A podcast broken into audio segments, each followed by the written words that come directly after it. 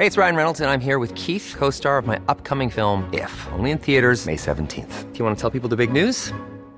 All right, I'll do. Sign up now and you'll get unlimited for $15 a month in six months of Paramount Plus Essential Plan on us. Mintmobile.com slash switch. Upfront payment of $45 equivalent to $15 per month. Unlimited over 40 gigabytes per month. Face lower speeds. Videos at 480p. Active Mint customers by 531.24 get six months of Paramount Plus Essential Plan. Auto renews after six months. Offer ends May 31st, 2024. Separate Paramount Plus registration required. Terms and conditions apply if rated PG.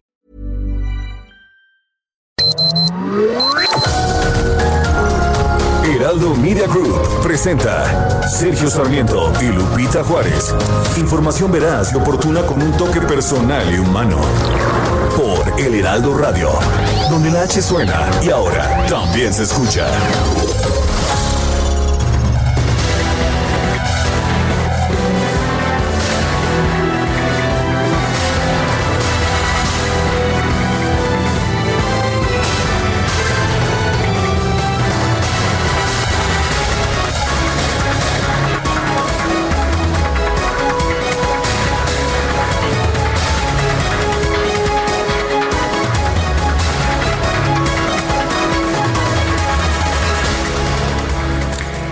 El ex secretario de Defensa de México, el general Salvador Cienfuegos Cepeda, fue detenido ayer por la tarde a su arribo al Aeropuerto Internacional de Los Ángeles, en California, ya en los Estados Unidos. Esto lo informó ayer el canciller mexicano Marcelo Ebrard. Vamos hasta Estados Unidos. Juan Guevara nos tiene más información. Adelante, Juan. Sergio, muy buenos días. Así es, eh, Sedena eh, de Salvador Cienfuegos quien fue el ex titular Serena bajo el presidente eh, eh, Peña Nieto, fue detenido el día de ayer. Esto es lo que se sabe. Uno, que es una, es una detención que fue promovida por, eh, al parecer, una agencia federal del orden en los Estados Unidos, es decir, no fue propiciada por el gobierno de México. Eso es número uno. Número dos, también es importante destacar que se le informó a Marcelo Ebrard desde ayer en la noche y se le iba a informar en la madrugada de los cargos que se le imputan a Cienfuegos Cepeda. Eso se iba a dar en la madrugada de hoy en la mañana. Número tres, también se espera que se le dé un reporte completo al presidente Trump de los cargos, a el, a el ex general o general de la Sedena también se espera que en los próximos días, si no es que hoy o mañana, se pronuncie Donald Trump durante un evento de campaña de lo que va a estar sucediendo en relación a esta detención. Y esto es lo que tenemos hasta el momento. Es importante mencionar que ningún medio de comunicación o los medios de comunicación hasta este momento en los Estados Unidos le han dado una cobertura fuerte a esta detención. Vamos a estar pendientes para saber qué otra cosa sucede. Guevara, muchas gracias y estaremos al pendiente. Saludos, gracias. Y son las 7 con dos minutos. Continuamos con nuestra información. Guadalupe Juárez, adelante. Hola, ¿qué tal? Sergio Sarmiento, muy buenos días amigos. Qué gusto saludarlos esta mañana. Bienvenidos a las noticias. Bueno, pues fíjense que la Comisión Federal para la Protección contra Riesgos Sanitarios emitió dos alertas. Una por la falsificación y venta irregular de la vacuna tetravalente contra influenza, la cual es producida por el laboratorio farmacéutico Sanofi Pasteur.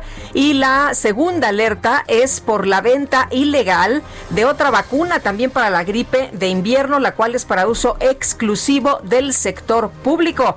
En ambos casos, el fabricante de capital francés notificó de las anomalías, por lo que recomendó a la población abstenerse de comprar cualquiera de estos productos. Las vacunas son Flusone Quadrivalent, Tetravalente, inactivada que protege contra los virus H1N1 y H3N2 y los subtipos B y actualmente esta vacuna se encuentra en proceso de análisis por la COFEPRIS para poder realizar su venta y distribución en el mercado mexicano. Sanofi Pasteur no ha distribuido ningún lote del producto referido para la venta en territorio nacional. En tanto, Vaxigrip también protege contra virus de la influenza A y B. El fabricante informó a la COFEPRIS que recibió reportes sobre su comercialización y aplicación en hospitales, consultorios y centros del sector privado y es una suspensión con número de lotes aviones U3J09 y U3J48. Así que hay que estar muy atentos. Esta alerta de la COFEPRIS contra la falsificación y venta irregular de vacunas contra la influenza. En otros temas, el presidente del Senado, Eduardo Ramírez Aguilar, dio entrada a la minuta de la Cámara de, Diputados para eliminar 109 fideicomisos. De inmediato se turnó a comisiones. Se ha citado para una reunión la tarde del lunes para analizar y aprobar, porque ya sabe usted que la bancada de Morena y del gobierno tiene mayoría, mayoría suficiente. Van a examinar esta iniciativa las Comisiones Unidas de Hacienda. que preside Alejandro Armenta y de Estudios Legislativos segundo, segunda que encabeza Ana Lilia Rivera. Ambos son de Morena, las que dictaminen la reforma legal, en tanto que la Comisión de Derechos Humanos que encabeza la priista Kenia López, la Comisión de Ciencia de la priista Claudia Anaya y la Comisión de Zonas Metropolitanas de la emesista Patricia Mercado deberán también emitir una opinión. Se ha convocado a todos los integrantes de las comisiones de Hacienda y Estudios Legislativos a reunirse el lunes 19 de octubre a partir de las 16 horas. Son las 7 de la mañana con 5 minutos.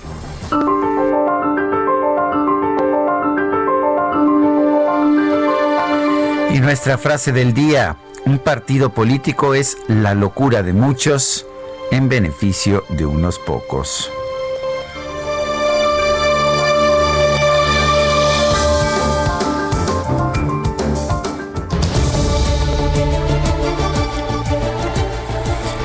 Y ya sabe usted que somos preguntones, nos gusta, nos gusta hacer preguntas. Ayer preguntábamos temprano, ¿usted piensa que hay una conspiración de los medios contra el presidente López Obrador?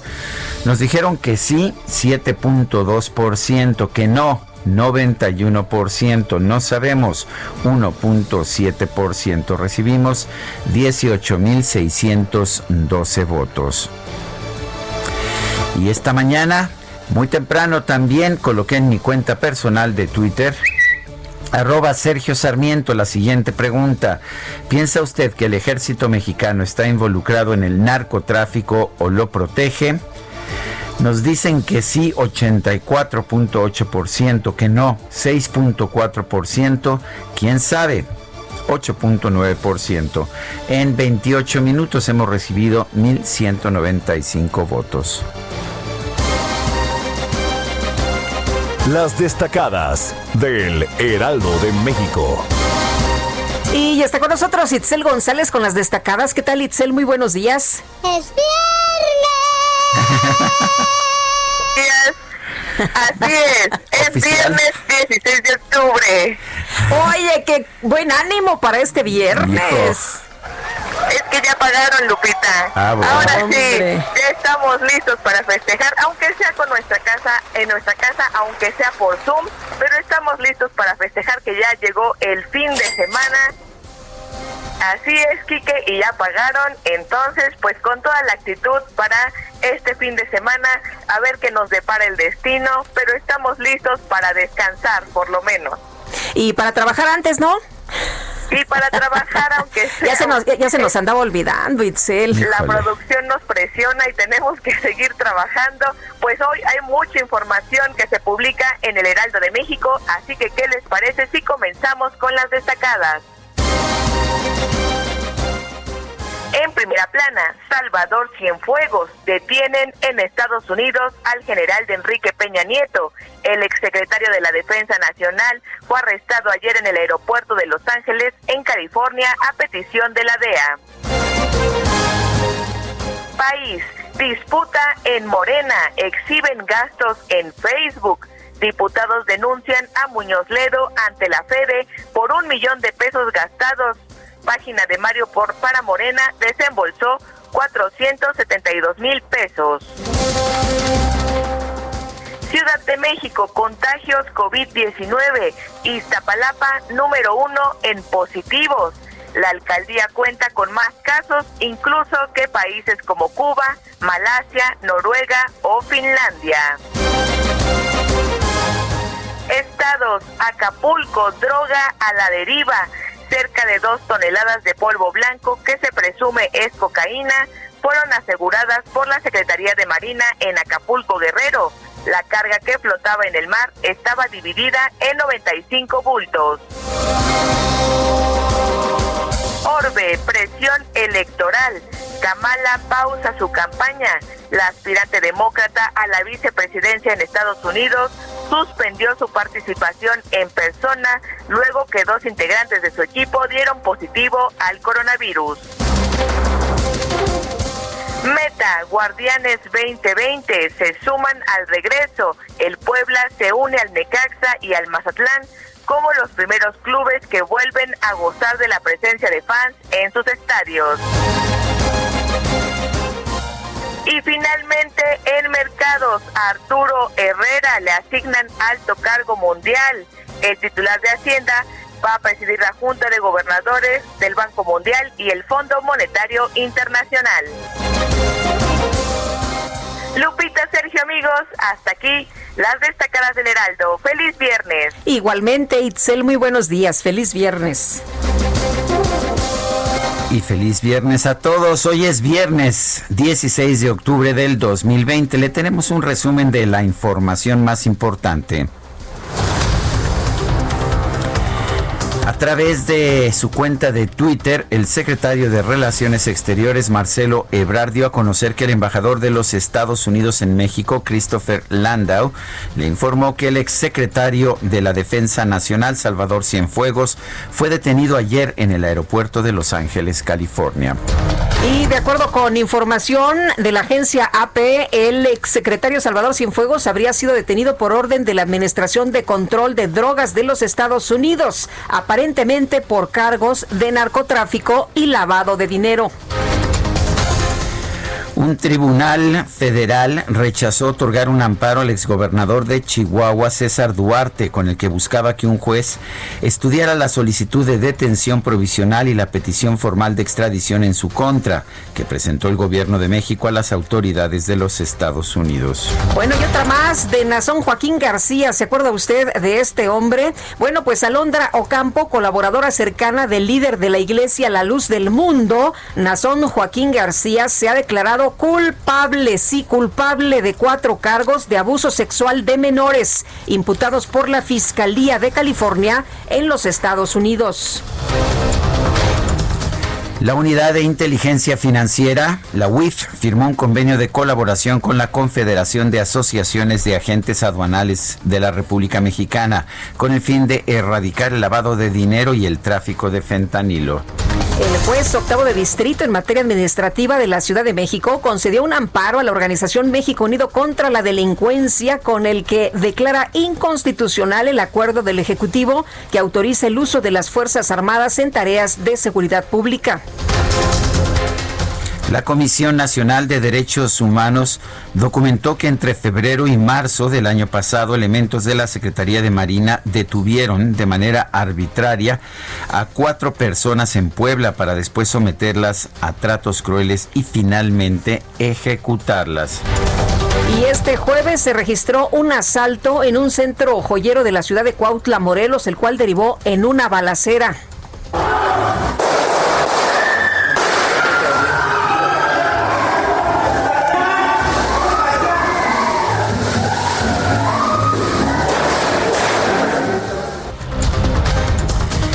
Impresionante, ¿no? Sí, cómo no cómo hemos tenido que acostumbrarnos a vivir en este país.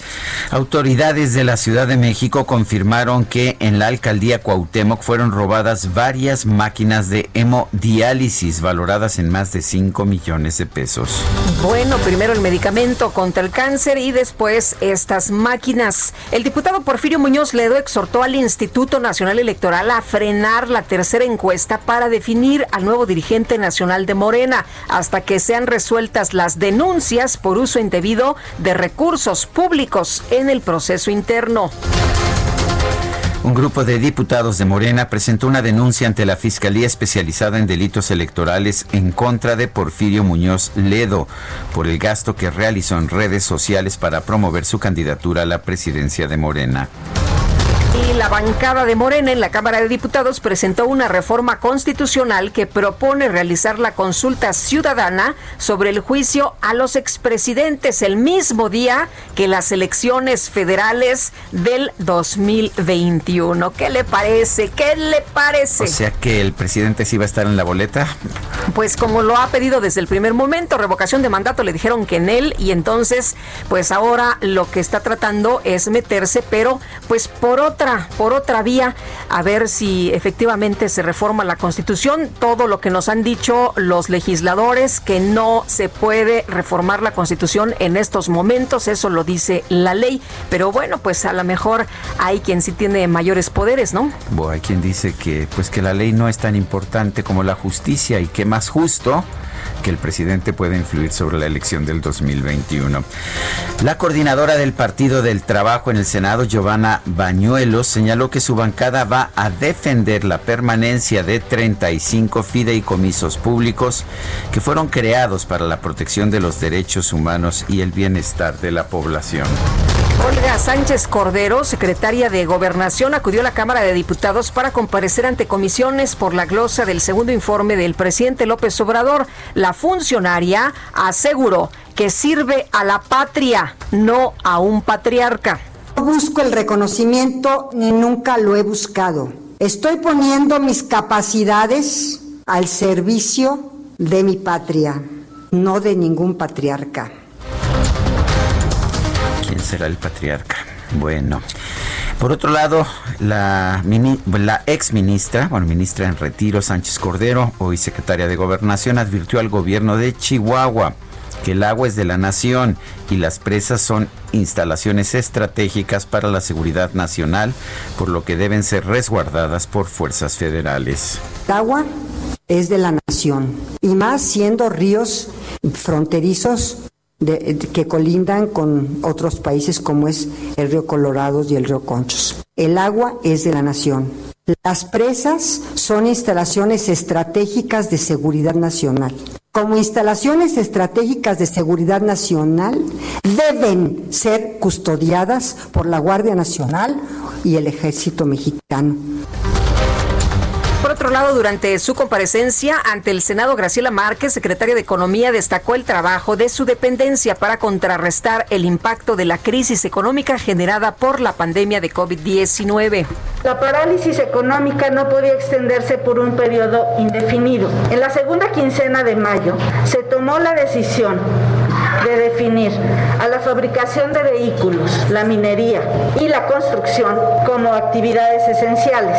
Y desde junio entró en operación el semáforo epidemiológico que marca el ritmo de apertura con la que operan las entidades federativas. El director general de epidemiología, José Luis Alomía, reportó que en México hay una reducción de 3% en el registro de casos estimados de COVID-19, 2% menos pacientes recuperados y 34% menos muertes. Aquí también, desde que iniciamos el domingo, graficando la semana 40, hablábamos de, incluyendo esta, 11 semanas eh, consecutivas de una tendencia descendente en una forma, sobre todo, o más parecida a la ondulación, pero hacia abajo, de lo que ha representado el comportamiento de esta curva. Para el día de hoy, menos 3% es el descenso en las últimas dos semanas, es decir, entre la 39 y 40 me encantan estos informes del director general de epidemiología. Siempre va a la baja la pandemia. Eh, también, si se ve el reporte completo de la Secretaría de Salud, se encuentra uno con que ya hay 834.910 contagios de coronavirus y 85.285 muertes. En los totales, bueno, claro, lógicamente sí va creciendo o sí va aumentando el total. El secretario de Educación de Chihuahua, Carlos González, anunció que el Estado prepara un programa piloto con 32 escuelas de educación primaria, las cuales funcionarán como centros de asesoría y apoyo académico presencial.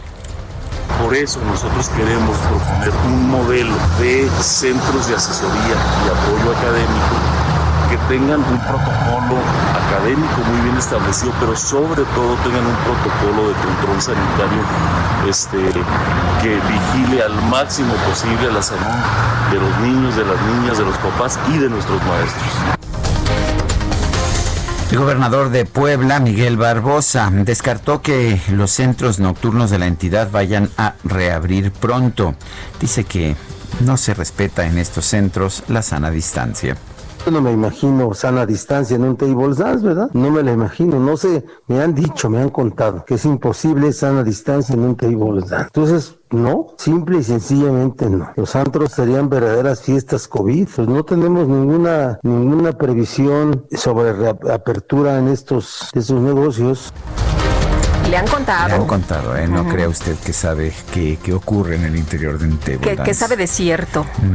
Oye, pero pues, ¿para qué se preocupa, no? Si tú vas a un table o a una fiesta y si no... dinero y entonces ya no, ya no te puedes contagiar. Ajá, exactamente. sí, eh, bueno, más bien tienes dinero y pues entonces sí te podrías contagiar. Pero si no tienes dinero, no. Si, eres pobre y vas, pues entonces no te contagias, ¿no? Sí, creo que así era. Según la misma explicación del señor Barbosa.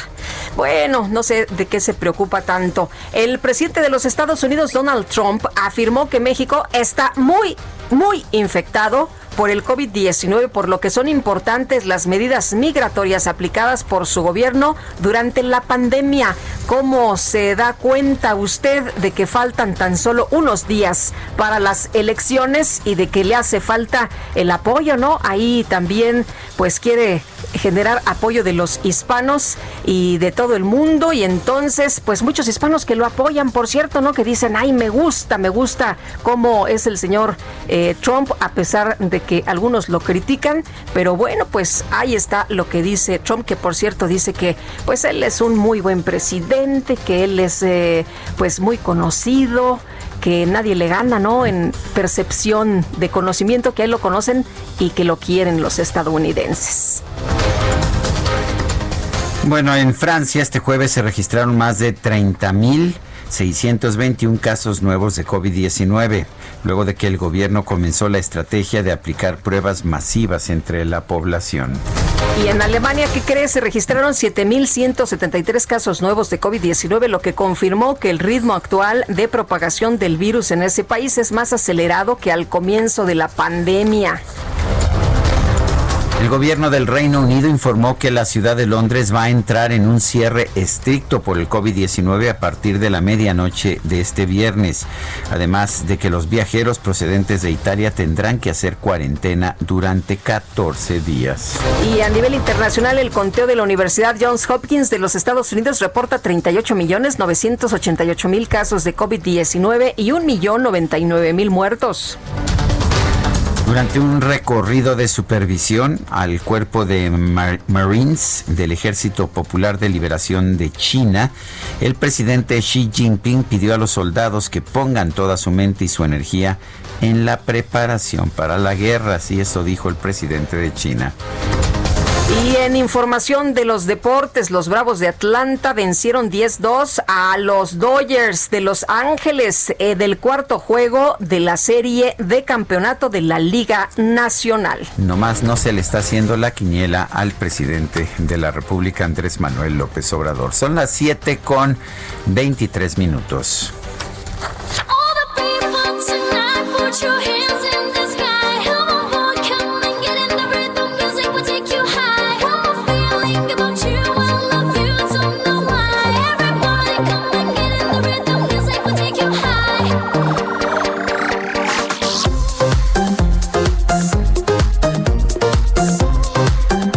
Sí, Lupita, nada más te digo quién es y me voy a retirar del micrófono. Es Ina, Ina, sí, Elena Alexandra Apostoleanu, quien nació el 16 de octubre de 1986. Esta cantante rumana de disco está cumpliendo 34 años y nosotros pues, uh, pues vamos a... En realidad no es de disco, es como electrónica, música electrónica. Oye, pero aquí le venimos manejando desde la guaracha sabrosona hasta lo que usted quiera, ¿eh? Ina incluida. Somos, somos un poco eclécticos. Qué bonita palabra, ¿no? Eclécticos. O sea que... Eh, eh, eh, eh bueno, este... DJ Kike, por favor, apague usted el micro y pues nos escuchamos en un ratito Ve la disco, ve la disco que ya se armó aquí en la producción.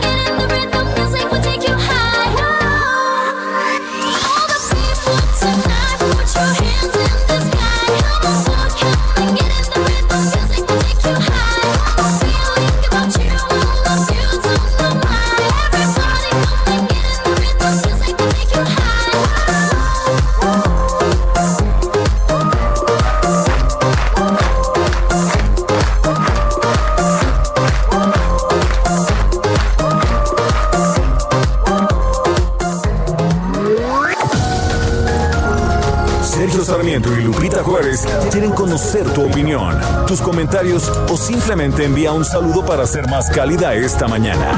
Envía tus mensajes al WhatsApp 5520 109647.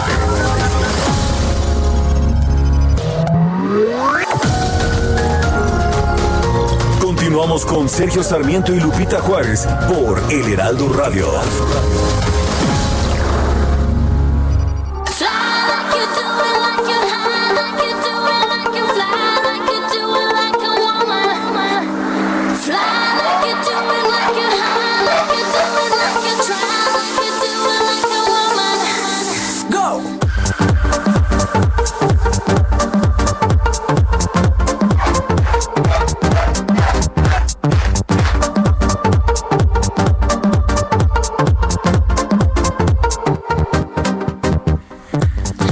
Así que esto está caliente, mi querida Guadalupe. Ya se prendió, ya se prendió. Ya se prendió. Es que así se llama esta canción de Ina que estamos, que estamos escuchando el día de hoy. Está cumpliendo 34 años.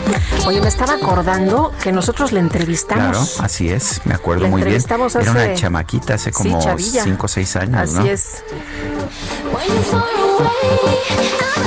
Bueno, entrevistamos a Lady Gaga cuando tenía como 19 años. Chavita también, sí, estaba no? Chavita. Bueno, ya tenemos pues toda una vida dedicados a esta santa profesión. ¿Te parece bien, Lupita? hombre, me encanta la idea de poder disfrutar el arte, la trayectoria, la música, Sergio, y en esta ocasión, Aina. ¿Y por qué no nos manda un mensaje? Nos gustaría escuchar sus mensajes de voz o sus mensajes de texto en WhatsApp. 55 20 10 96 47. Repito, 55 20 10 96 47. Y tenemos mensajes de nuestro público. Sí, cómo no, dice una persona al auditorio, buenos días, soy Oralia Mójica, sugiero lo siguiente, porque aprovechando que están tan exigentes el presidente y los de salud en sacar del mercado aquellos productos que no cumplen con los estándares, aprovechamos y que también los retiremos a ellos, ya que tampoco cumplen con las exigencias del país. También otra persona nos dice un saludo desde te Tepico, un gusto escuchar opiniones y debates inteligentes como los de ustedes. Nayarita aguanta, también existimos, no nos dejen saludos, ¿no? Saludos a nuestros amigos allá. que nos escuchan en el 96.1 de FM en Nayarit. Saludos a nuestros amigos Nayarite. Nayarita, son las 7 de la mañana con 32 minutos. Lupita, adelante. Es un hecho muy lamentable el que un exsecretario de la Defensa sea detenido acusado por vínculos con el narcotráfico. Desde luego, todo esto debe probarse, así lo ha dicho el presidente Andrés Manuel López Obrador sobre la captura del general Salvador Cienfuegos allá en Los Ángeles, en los Estados Unidos, ayer por la tarde noche y vamos a escuchar parte de lo que dijo. Quiero dar a conocer mi opinión sobre los hechos de ayer, la detención del general Cienfuegos, eh, que se desempeñó en el gobierno del presidente eh, eh, Peña Nieto, se desempeñó como secretario de la Defensa.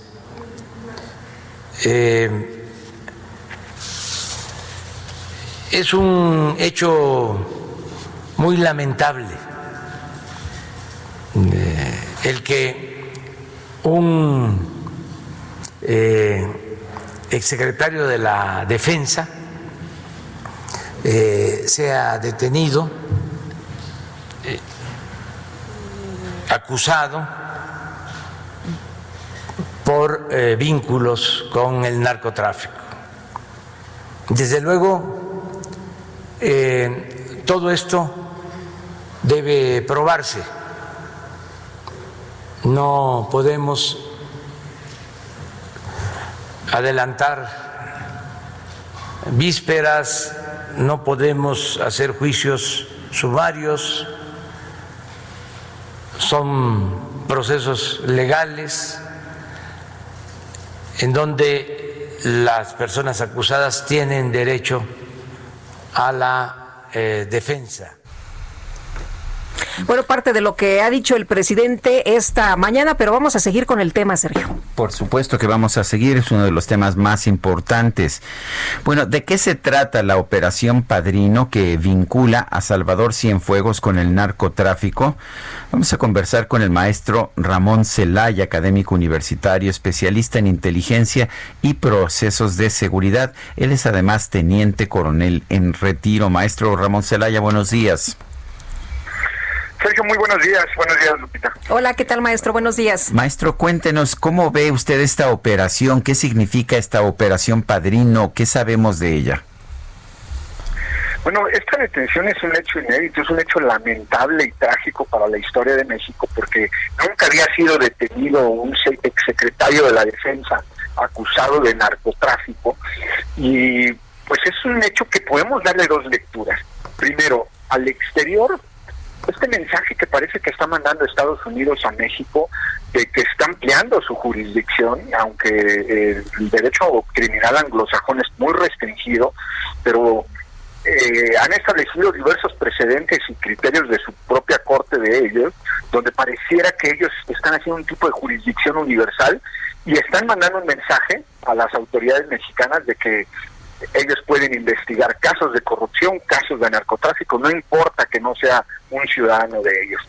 Y al interior, bueno, pues es un mensaje muy grave, muy lamentable, donde se golpea fuertemente la imagen del ejército como institución y donde pues precisamente se mina la confianza de, de, todos los militares que, que, se sienten afectados por este hecho. Esta operación Padrino que se ha mencionado, que instituyó la DEA para la detención del general Cienfuegos, bueno, se tiene muy poca información, sin embargo, parte de las declaraciones de un testigo protegido de la misma corte donde se enjuició el Chapo, la corte este del distrito de Nueva York, y donde se está enjuiciando el propio García Luna, y al parecer todo sale de las declaraciones de un testigo protegido que hace un señalamiento en contra del general Cienfuegos, y de ahí inicia toda esta investigación por narcotráfico y que se adiciona un dato más que es el lavado de dinero. Entonces, pues esto es más o menos la poca información que se tiene, pero que sí se convierte en un hecho muy lamentable para el gobierno mexicano y para las propias Fuerzas Armadas. Maestro, eh, se ha mencionado que eh, pues en eh, más o menos 20 años, más de una decena de generales del ejército mexicano han sido encarcelados por presuntos nexos con el narcotráfico o con narcotraficantes, pero nunca antes, nunca antes a un secretario de la Defensa Nacional. No, es la primera vez. El caso que podría relacionarse más cercano, que fue un general de alto rango, pero no era secretario, es el general Jesús Gutiérrez Rebollo, acusado de vínculos con el cártel de Juárez, que estuvo en prisión, pero que fue un proceso que nunca se comprobó efectivamente que él tuviera responsabilidad. Fue pruebas este, muy débiles, un proceso muy mal manejado y entonces dejó un mal sabor de boca realmente si el general tenía o no participación en estos hechos, porque siempre hubo cuestionamientos acerca de que se manipularon pruebas, de que se compraron a los testigos protegidos, y siempre va a quedar sembrada la duda. Pero él es el caso más emblemático. Ha habido otros generales, pero de un rango más bajo, sin una responsabilidad mayor, que realmente no marcaron una trascendencia o un impacto en Fuerzas Armadas porque nunca, bueno, ni siquiera tenían una responsabilidad de, cargo. En este caso, estamos hablando de quien fue el alto mando del Ejército y Fuerza Aérea por lo que sí crea un impacto mediático muy fuerte. Hoy es ocho columnas prácticamente en todos los periódicos y que sí va a traer consecuencias para eh, pues para la estrategia de seguridad actual donde se está utilizando a las Fuerzas Armadas como el principal componente de esta estrategia de seguridad. Ahora, en el pasado eh, ha habido muchas dudas y muchas ah, mentiras por parte de los famosos testigos protegidos o testigos beneficiados. Eh, ¿Cuál es la experiencia? ¿Realmente debemos creerles? La experiencia, Sergio, nos ha dicho que el peor manejo, la peor estrategia procesal de la Fiscalía ha sido basar sus imputaciones en testigos protegidos. En México ha sido un rotundo fracaso el uso de testigos protegidos. Hay que recordar el famoso Michoacanazo. La Procuraduría General de la República en aquel entonces basó toda su acusación penal en los dichos de testigos protegidos, que hay que dejarlo muy claro, es gente a la que se le paga un beneficio económico a cambio de su de la declaración y a la que se le conmutan ciertas condenas o se le reduce su condena para que puedan declarar en el sentido que la fiscalía desea. Estas declaraciones terminaron en rotundo fracaso, prácticamente toda la gente acusada por el Michoacanazo salió libre, un rotundo fracaso para la entonces Procuraduría, pero parecía que hoy en día sigue igual. Eh, la Fiscalía General de la República sigue siendo su principal articulación los testigos protegidos. Eh, maestro, usted decía, este es un, golpe muy fuerte a la institución, al ejército como institución. Le, le, quiero preguntar, ¿tendrán que darse cambios en el ejército toda vez que generales trabajaron bajo órdenes del general Cienfuegos? Fíjate, Lupita, que esa es una pregunta muy interesante, porque aquí es donde habría que hacer una crítica a lo que pasó con el, con el caso García Luna. En el caso García Luna se le vinculó a la Policía Federal como si toda la institución fuera el eh, propio Genaro García Luna. Y eso era una equivocación. Hombres y mujeres dieron su vida por la institución y por la causa en la que sí creían y eh, no puede culparse a toda una institución de esto. A pesar de que aquí hay un principio de presunción de inocencia y no podemos adelantar vísperas hasta que sea una sentencia condenatoria, eh, tampoco no se puede hacer un juicio sumario en contra del ejército y en caso de que se llegara a comprobar, esto no tendría por qué afectar a la institución, porque es una institución que tiene más de 100 años, es una institución que ha probado su honor, su lealtad a través de hechos históricos del país que ha vivido, y evidentemente esto no tendría por qué eh, implicar cambios, implicar una afectación a, la, institución. En el sentido anímico, pues por supuesto que sí afecta, porque estamos hablando de quien en su momento fue el alto mando, de alguien que que tiene una hasta el momento tiene una institución eh, una una reputación intachable que pues entonces agarró a todos por sorpresa porque nadie se hubiera imaginado un golpe de esta naturaleza pues maestro Ramón Celaya, académico, especialista en inteligencia y procesos de seguridad, teniente coronel en retiro, gracias por hablar con nosotros esta mañana. Muchas gracias, Sergio. Muchas gracias, Lupita, y buenos días a ustedes y al auditorio. Gracias, muy buenos días. Y regresamos, regresamos con eh, la conferencia del presidente Andrés Manuel López Obrador. Nos enlazamos de nuevo. ¿Con el cártel de Sinaloa? No hay información sobre eso. Ni tampoco lo investiga ninguna autoridad mexicana. La no, no existe eh, ninguna investigación en México eh, en contra del el general Cienfuegos, que tenga que ver con narcotráfico. No existe. Nada. Eh, esto surge de una investigación este, que se lleva a cabo en Estados Unidos. Eh, tiene que ver con el mismo juzgado de Nueva York que lleva los asuntos de García Luna y anteriormente que tuvo que ver con los asuntos de Guzmán Loera.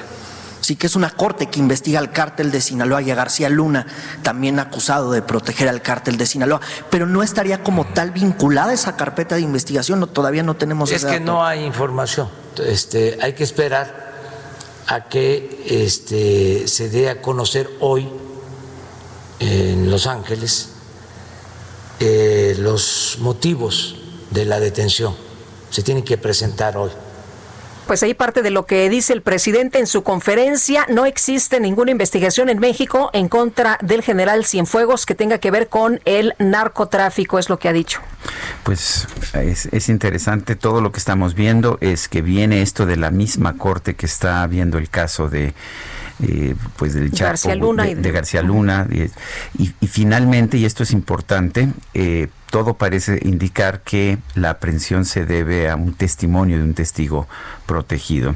Son las 7 con 44 minutos. Ayer en conferencia matutina el presidente López Obrador presentó un análisis de la empresa Intelite sobre el comportamiento de los medios en los dos primeros años de gobierno de Felipe Calderón, Enrique Peña Nieto y él para demostrar que es uno de los mandatarios más atacados. De hecho, el presidente le pidió a Jesús Ramírez, el coordinador de el coordinador de comunicación de la presidencia, que me mandara, que me mandara este informe. No lo recibí de él, pero por supuesto que ya lo tengo. Pero vamos a vamos a hablar con Leopoldo Maldonado, él es director de la Oficina Regional para México y Centroamérica de Artículo 19, para hablar sobre este tema y sobre la actitud del presidente López Obrador ante los medios. Maldonado, buenos días, gracias por tomar la llamada. Hola Sergio, muy buenos días. Hola Lupita, muchas gracias por el espacio. ¿Qué tal Leopoldo? Buenos días. Eh, cuéntanos en primer lugar, ¿cómo viste este análisis de la empresa Intelite? ¿Demuestra que el presidente López Obrador es el más atacado desde Francisco y Madero? Bueno, yo creo que eh, la metodología es bastante cuestionable. Eh, evidentemente pues se enfoca únicamente a las columnas de opinión de los medios impresos, ¿no? Eh, siendo que hoy en día contamos con una multiplicidad de medios de comunicación, sobre todo en Internet, eh, con una multiplicidad también desde siempre de géneros periodísticos. me parece que evidentemente es un análisis que se enfoca solamente en quien eh, habla bien o mal del presidente en ciertas eh, editoriales y eso pues no te puede dar un termómetro de si es el más atacado o no. Lo que nos parece preocupante es que eh, haya esta obsesión y cada vez sea más recurrente mostrar esta lista de editorialistas, de columnistas que están criticando su gestión en lugar de centrarse en el debate sobre los temas sustantivos, a partir de los cuales es criticado, más bien eh, hay una obsesión por mostrarse, eh, por mostrar más bien quién tiene una opinión favorable o en contra de él. Y eso va en contra de la naturaleza de su investidura, porque pues un funcionario público, sobre todo del más alto nivel como es el presidente de la República, pues está sujeto al escrutinio público. Y el escrutinio público implica pues aguantar con mayor intensidad pues las críticas eh, que pueden ser incluso hasta mordaces, cáusticas, pueden ser incluso hasta burlonas en algún momento, pero pues para eso se requiere piel gruesa. Los funcionarios públicos en este país requieren piel gruesa y parece que eh, es todo lo contrario. Leopoldo, el presidente ha dicho que no se ha cortado la libertad de expresión en este país, pero lo que vemos constantemente es una situación en la que denuncia a los reporteros eh, conservadores, fifís, que tienen eh, pues prácticamente una situación coordinada en su contra. Em, ¿Tú cómo ves esto para la, el ejercicio periodístico? Pues por supuesto que no abona a generar condiciones de seguridad y, protección para las y los periodistas. Recordemos que, como publicamos el 14 de septiembre, nosotros en artículo 19 tenemos registro de que se agrede a la prensa cada 11 horas en México. Durante el primer semestre del año, de enero a junio del 2020, registramos 406 agresiones a periodistas. Eso representa un, un incremento del 45% respecto al mismo periodo del 2019. Por supuesto que el, el discurso presidencial que además tiene un efecto cascada, es decir, se reproduce en otras entidades y en otras localidades por parte de funcionarios públicos, genera condiciones adversas para ejercer el periodismo. Un ejemplo muy claro, por ejemplo, es el gobernador eh, eh, Miguel eh, Ángel Barbosa, que dice, bueno, eh, en sus conferencias también ataca periodistas y eso ha colocado a Puebla como una de las entidades más peligrosas para ejercer el periodismo. Pasó del lugar 10 en agresiones a la prensa al segundo lugar en tan solo un año. Lo mismo está pasando en Baja California con, ah, con el gobernador de Baja California, con, con claro, porque ha atacado a Z, ha atacado, en fin, a las publicaciones independientes locales. Por supuesto, y eso, eso lo vemos en dos gobernadores, pero también ocurre a nivel municipal. Y por supuesto que eso repercute en la seguridad de la prensa. Es decir, no, el presidente no se está pronunciando en el vacío, se pronuncia en un contexto donde la prensa ha estado bajo asedio desde hace muchos años. Eh, ¿Hay algo que se pueda hacer o el presidente, el presidente dice que él tiene también libertad de expresión al igual que los medios? ¿Qué opinas? Pues mira, ya hay, ya hay Sergio, eh, estándares eh, sobre estos temas de, las, de, la, de la libertad de expresión de funcionarios públicos emitidos por la Corte Interamericana de Derechos Humanos, en donde efectivamente habla de que gozan de la libertad de expresión, pero también tienen la calidad de garantes de protectores de la misma, sobre todo los de la más alta investidura, como jefes de Estado, en este caso el presidente López Obrador. Por lo tanto, hay una mayor responsabilidad en sus dichos. No pueden salir a decir cualquier cosa mucho menos a soltar acusaciones eh, y a realizar eh, declaraciones que estigmatizan a la prensa. Entonces, evidentemente hay una responsabilidad en lo que se está diciendo. No, no es una libertad de expresión similar a la de cualquier ciudadano o ciudadana o a la de los medios de comunicación, porque ellos tienen que garantizarla y protegerla y su discurso debe de ser prudente y razonable a este respecto. Muy bien. Pues yo quiero agradecerte, Leopoldo Maldonado, director de la Oficina Regional para México y Centroamérica de Artículo 19, esta conversación. Les agradezco muchísimo el espacio y un saludo les mando a su auditorio. Gracias, Leopoldo. Un abrazo, muy buenos días. Sí, la Cámara de Diputados aprobó la reforma para establecer una ley que los padres de familia y tutores puedan acceder a un permiso laboral para apoyar en actividades escolares a sus hijos. Ahora que está el tema de, pues hay que aprender a distancia, ¿no? En la televisión o como puedas. Iván Saldaña, cuéntanos. Sergio Lupita, buenos días. Efectivamente, se aprobó ya en la Cámara de Diputados eh, pues esta reforma para establecer que los padres de familia y tutores, también hay que resaltarlo, pueden acceder a este permiso laboral con el que pueden faltar al trabajo al menos un día al mes para apoyar en actividades escolares de sus hijos. Estas modificaciones se hicieron a la Ley General de Educación y a la Ley Federal del Trabajo fueron aprobadas por unanimidad de 338 eh, votos a favor y se estableció que los trabajadores que soliciten el permiso laboral pues no estarían obligados a cubrir la jornada que no labora, que no laboraron, por supuesto no se les estaría haciendo un descuento en su, en su nómina. Em, en la Ley General de Educación eh, se incorporó, por ejemplo, que y, textualmente dice que el objetivo es promover la participación activa de los padres de familia o tutores a fin de impulsar la responsabilidad en la educación de sus hijos. Eh, se hicieron unas modificaciones a esta minuta, ya había, es un, es un proyecto del, de que salió del Senado de la República, ya lo avaló la Cámara de Diputados, solamente le hizo algunas modificaciones eh, para pues establecer un lenguaje incluyente con los términos de hijo o hija e incorporar la frase tutores legales, por lo cual pues eh, tuvo que regresar a la Cámara de Senadores. Ya es un cambio menor, pero eh, nada más es para la revisión que haga la Cámara de Senadores a estas modificaciones e inmediatamente pues ya se estaría enviando al Ejecutivo para su eh, promulgación. Muy bien, muchas gracias Iván. Seguimos informando, buenos días. Seguimos informando, por supuesto, muy buenos días. ¿Y usted qué opina? ¿Debe otorgarse estos permisos para los eh, apoyos en actividades escolares a los padres? Pues sí. Vamos con Israel Lorenzana, está en la colonia Doctores. Adelante, Israel.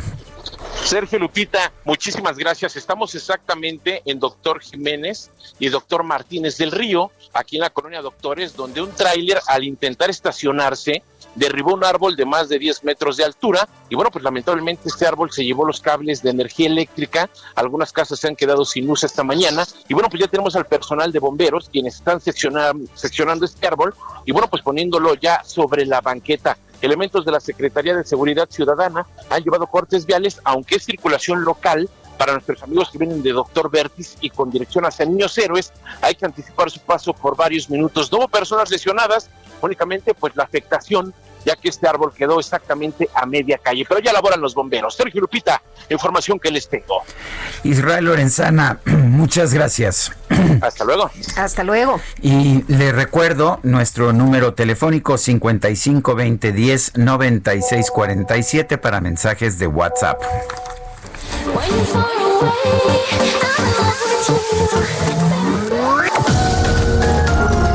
Sergio Sarmiento y Lupita Juárez quieren conocer tu opinión, tus comentarios o simplemente envía un saludo para ser más cálida esta mañana. Envía tus mensajes al WhatsApp 5520 109647.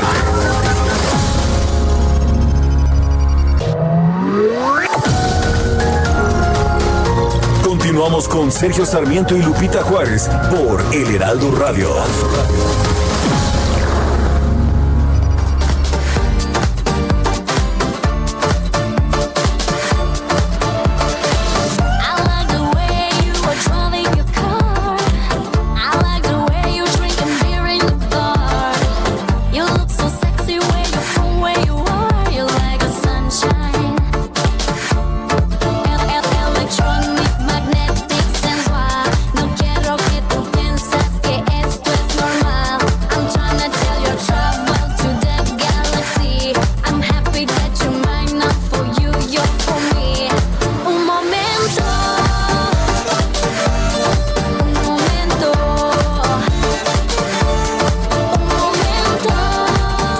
Momento estamos escuchando a Ina, una cantante rumana, pues que ha tenido mucho éxito en nuestro país, también allá en Europa, particularmente en las discotecas.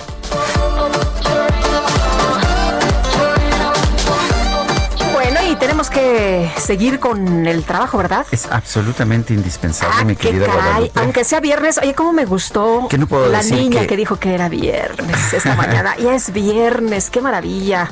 Esa chiquilla que anda por aquí. Ah, sí. Feliz de la vida. Esa que la trajeron no debería estar este, tomando clases pues, por computadora. supongo que anda de pinta, ¿verdad, Quique? Bueno, dice Rubén Rivera, nos saluda y nos manda una fotografía, Sergio, muy bonita de la laguna del Chairel, por allá en Tampico, y nos dice que nos está escuchando como todas las mañanas. Muchos saludos a Rubén Rivera y a todos nuestros amigos por allá en Tampico. Y en Tampico nos escuchan, ya no me las sé de memoria. Es que son un montón. Bueno, ya casi estamos en toda la República 92.5 de FM allá en Tampico. Saludos. Sí, estamos, uh, estamos por todos lados y estamos a punto de alcanzar ya las 32 entidades de nuestro país. Me da mucho gusto. Dice, ya ves, Dice otra persona, excelente viernes, querido Sergio y Lupita, viernes de lectura, empieza el fin de semana y sobre todo tenemos salud.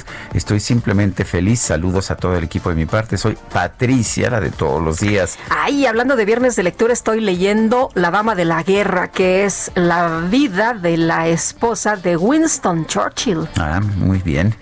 Y yo estoy leyendo, de hecho, este, la, sombra del viento. Ah, no qué maravillosa. Todavía estoy como a la mitad. Este, un estilo realmente espectacular eh, es la que, el que nos ofrece Carlos Ruiz Zafón. Otra persona nos dice, buen día estimados amigos, un abrazo a dos de los mejores periodistas del momento. ¿Por qué dos de los mejores? Que no somos los mejores. no, gracias, no, somos, no somos ni los más atacados ni los más este. Don Sergio Campoamor, también le mandamos un abrazo y nos dice Carlos Prat desde un claro y bello día del desierto Sonora, Arizona. Espero estén listos para disfrutar un merecido fin de semana Muchas gracias a todos por estas bellas imágenes y postales que nos envían. 8 de la mañana con 3 minutos. El pronóstico. Patricia López, meteoróloga del Servicio Meteorológico Nacional de la Conagua. Buenos días, ¿qué tenemos esta mañana en materia de clima? Hola, buenos días, soy Lupita, los saludo y les comento que para este día se pronostican lluvias muy fuertes con lluvias puntuales intensas en Tamaulipas, San Luis Potosí, Puebla, Veracruz, Oaxaca, Tabasco y Chiapas. Además, lluvias puntuales muy fuertes en Querétaro e Hidalgo y lluvias puntuales fuertes en Nuevo León, Colima, Michoacán, Guerrero, Campeche, Yucatán y Quintana Roo. Estas lluvias son favorecidas por el frente número 7 que se extenderá con características de estacionario desde el norte del Golfo de México hasta el oriente del país. La masa de aire frío asociada al frente ocasionará descensos de la temperatura y fuertes vientos sobre el norte, noreste, oriente y centro de la República Mexicana, así como viento de componente norte con rachas de 70 a 80 kilómetros por hora en el Istmo Golfo de Tehuantepec. Hay unos canales de baja presión y el paso de la onda tropical número 41 que se localizará al sur de la costas de Jalisco y Colima. Para la Ciudad de México se pronostica cielo despejado por la mañana, el incremento de nublados durante la tarde sin probabilidad de lluvia.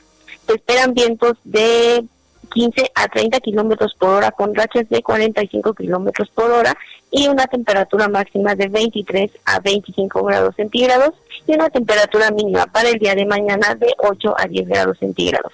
Ese sería el reporte. Muchas gracias, Patricia López. Gracias, hasta luego. Bueno, y rápidamente Isaías Robles nos mandó las cifras de la cobertura nacional del Heraldo Radio.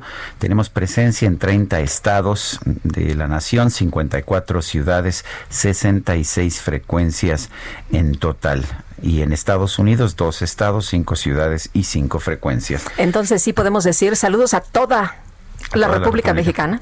Oye, y vamos a platicar con Jesús Medina. Fíjate que reporteros de Iguala fueron amenazados de muerte por organizaciones criminales que operan en ese municipio. Advirtieron que en los próximos días, fíjate nada más, así les dijeron, en los próximos días pues les puede pasar lo mismo que al periodista Pablo Murrugares, quien fue asesinado. Y Jesús Medina es presidente de la Organización Civil Periodistas Desplazados de México. Jesús, gracias por platicar con nosotros esta mañana. Hola, ¿qué tal? Muy buenos días. Eh, Saludo con mucho gusto a la auditorio. Gracias, Jesús Medina. Cuéntanos, en primer lugar, del caso de estos reporteros de Iguala. ¿Qué, qué sabemos? Pues me hemos registrado, tuvimos unas llamadas con algunos reporteros de la zona, de también de Chilpancingo, de la capital, y nos han informado de diversas amenazas que han recibido y eh, también que han pedido que se solidaricen reporteros de, de otros de, de, la ciudad, de la para que no vayan a recibir agresiones por parte de, grupos armados. Hay una disputa del territorio entre grupos delincuenciales. Ahí lo que sucedió en la zona pues, es que se atomizaron los cárteles y se volvieron cada vez más pequeños y eso facilita que se puedan mover por la ciudad para poder agredir de manera tan fácil a los periodistas. Estamos hablando de, de, una nueva zona silenciada, que, que para nosotros ya lo era. Lo hemos venido denunciando desde hace mucho tiempo, que Guerrero es una zona silenciada debido a la, al nivel de autocensura que tienen que tener los periodistas que trabajan en esa zona y que dejan de cubrir hechos policíacos, hechos noticiosos donde tiene que ver la violencia y también, es importante decirlo, temas que causan eh, la incomodidad a los políticos. Aquí estamos hablando de, entes que, de, los cuales los periodistas debemos de cuidarnos, que es el crimen organizado y los políticos o ambas, la narcopolítica. Entonces, estamos hablando de que, eh, que igual en toda esa zona de Guerrero es una zona silenciada donde temas ya no pueden ser tocados porque pueden derivar en una agresión. Es lo que nos han comentado los compañeros, por eso no han cubierto las marchas, la marcha que reciente que hubo, también no han cubierto hechos delictivos como, como los cuerpos que avientan. Ese tipo de mensajes entre narcotraficantes de que te dejo una cartulina para el cártel contrario y, le hablan a los, a los fotógrafos, les hablan a los periodistas para que vayan y lleven ese mensaje al otro cártel. Esto nos coloca a los periodistas en medio de esa guerra. Somos mensajeros, están sometiendo a la prensa de una manera violenta para que sean partícipes de la guerra llevando el mensaje de un cartel a otro. Ahora, Jesús, no son amenazas eh, que no se puedan eh, pues tomar de, manera muy seria, ¿no? Porque Pablo Morrugares, eh, que el compañero periodista que formaba parte de un programa de protección para reporteros, pues fue asesinado. Pablo Morrugares estaba adscrito al mecanismo, tenía protección, tenía la medida de cautelar de tener escolta y eso ya vemos que no es garantía de salvar la vida. Las medidas cautelares finalmente son unos paliativos contra la enfermedad. El síntoma está en, los niveles de violencia, en los, niveles de impunidad que permiten que los delincuentes piensen que pueden hacer lo que quieran sin consecuencias. menos de, de, uno de cada 100 casos de agresión están, están debidamente investigados y castigados. Es por eso que esta desprotección tanto a los periodistas de Guerrero como a todo México. Este es un nivel que empezó, recordemos que esto empezó en Tamaulipas también, en, cuando fueron las amenazas al periódico, el, diario El Mañana, que fue cuando se, se comenzó a acuñar esa frase de zonas silenciadas. Guerrero ya tiene estos niveles de violencia y está ocurriendo lo mismo porque los ataques de, con, ataques armados a ráfagas a, a redacciones ya sucedieron también en igual. Bueno, pues entonces, ¿hay algún mensaje al gobierno de la República o al gobierno local de Guerrero? Los periodistas están solicitando, ya se envió el documento para que se, se le dé pronta respuesta, para que los, los compañeros puedan estar eh, haciendo su trabajo con responsabilidad. Se enviaron a, a una comisión de, para que escucharan a los compañeros, están pidiendo que haya garantías se, ofreció adherir al mecanismo a los periodistas que estén en riesgo, se, ofreció el diálogo con las autoridades, pero la amenaza sigue latente. Los compañeros tienen la obligación de, pues ahora ya de profesionalizarse, de, adquirir medidas de autoprotección, de, ver nuevas formas de escritura para que no se pongan en la línea de fuego. Es lo que es, esa es la parte medular del problema, que muchos periodistas empíricos pues han llevado a la práctica de de la fotografía y la publicación y en caliente y los voceros llevan la peor parte como se ha, se ha visto en Iguala. Pues qué situación más complicada para, para muchos de los compañeros periodistas. Jesús, gracias por platicar con nosotros esta mañana. Un gusto. Igual. Hasta, Hasta luego, Jesús Medina, presidente de la Organización Civil Periodistas Desplazados de México un grupo de diputados denunció a Porfirio Muñoz Ledo ante la, la, Fiscalía Electoral por un millón de pesos gastados para la página de Mario para Morena que desembolsó 472 mil pesos. Nayeli Cortés, cuéntanos. Eh, buenos días, Lupita. Sergio, pues sí, resulta que un grupo de diputados, como bien dice Sergio, acudió a la Fiscalía Electoral para denunciar que Porfirio Muñoz Ledo había gastado, según su cuenta de Facebook, un millón de pesos en comprar propaganda en esta red social. Recordemos que ahora ya es posible saber cuánto gasta un político en esta red social en propaganda, porque ahí mismo se muestra el costo de cada anuncio y cuántos ha contratado. Y pues bueno, después de que se hizo esta denuncia, nos pusimos a buscar la propaganda de Mario Delgado. Y resulta que aunque en su página principal, en la página que está identificada con él, ha gastado 140 mil pesos solamente, pues esconden, digamos, propaganda de él en las páginas de diputados federales que son afines a su candidatura por la dirigencia de Morena. Además, hay otra página que se llama Mario para Morena, pues que dio de baja hace algunas semanas y que ya reportaba un gasto por 422 mil pesos. En total de lo que alcanzamos a sumar hasta ayer, pues ya se acercaba mucho a estos 942 mil pesos que ha gastado Porfirio Muñoz Ledo en una única cuenta que es la que está referenciada con su nombre. Pero no fue lo único que pasó en Morena ayer. También diputados que son afines a la candidatura de Muñoz Ledo por la presidencia de Morena, pues demandaron al INE no levantar la tercera encuesta para el desempate entre Porfirio Muñoz Ledo y Mario Delgado hasta que se resuelvan todas las impugnaciones contra la segunda encuesta que dio un empate técnico y que según estas impugnaciones presentadas ante el Tribunal Electoral, pues no garantizó piso parejo porque hubo dinero que presuntamente, según las impugnaciones, se desvió de la Cámara de Diputados hacia los actos proselitistas de Mario Delgado. Pese a este llamado, pues hoy empieza el levantamiento de esta tercera encuesta para el desempate entre estos dos personajes. Este levantamiento terminará el 22 de octubre y será el 24 próximo cuando conoceremos quién será el nuevo presidente de Morena si es que no nos dan una sorpresa. Es lo que tenemos, Sergio y Lupita. Si no nos dan una sorpresa. Muy bien, Nayeli, gracias. Buenos días. Buenos días. Oye, qué buenas notas de Nayeli, ¿eh? Me gusta, me gusta esta reportera, mucho, mucho. No la conozco personalmente más que por Pero su trabajo, qué buen, trabajo. Qué buena chamba. Vamos a estar muy atentos, ¿no? De cómo se pasan las cosas. Oye, todos, todos estos diputados, todos estos morenistas siempre nos dicen es que somos muy pobres, nosotros entregamos todo el dinero, nosotros no tenemos dinero.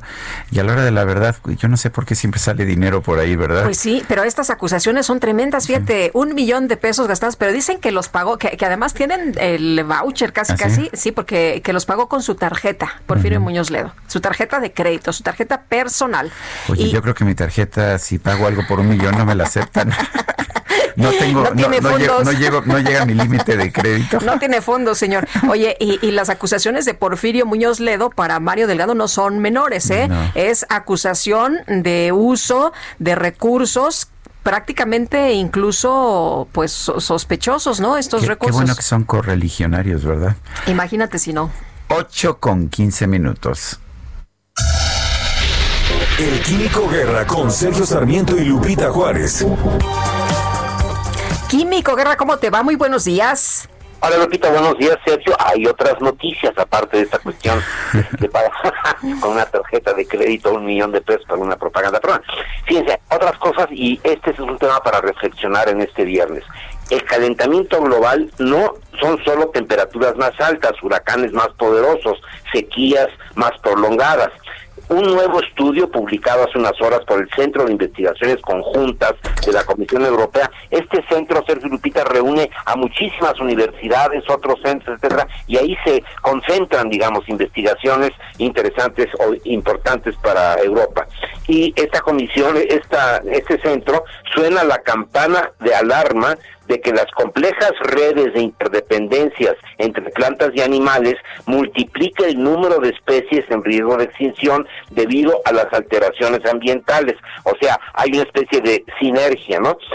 Para el caso del calentamiento global, las predicciones climáticas que no toman en cuenta este efecto en cascada pueden subestimar las extinciones por un factor de 10, fíjense. Como una consecuencia obvia y directa del cambio climático, las plantas y los animales viviendo en un área determinada son llevadas a la extinción cuando las condiciones ambientales locales se vuelven incompatibles con los límites de tolerancia que tienen las especies, como si fueran peces en, una, en un acuario al que se le descompone el termostato, o la famosa parábola de la rana, ¿verdad? Que se le va calentando poco a poco el agua. En particular, cada vez se hace más evidente que las coextinciones, que es la desaparición de consumidores de un recurso que se ha devastado, son un factor determinante en la crisis de la biodiversidad actual. En tanto que ese concepto de la coextinción está fundamentado por un andamiaje teórico robusto, o sea, ya lo habían pensado eh, los biólogos evolutivos, en las investigaciones de campo no es fácil tomarlo en cuenta porque es extremadamente difícil de evaluar.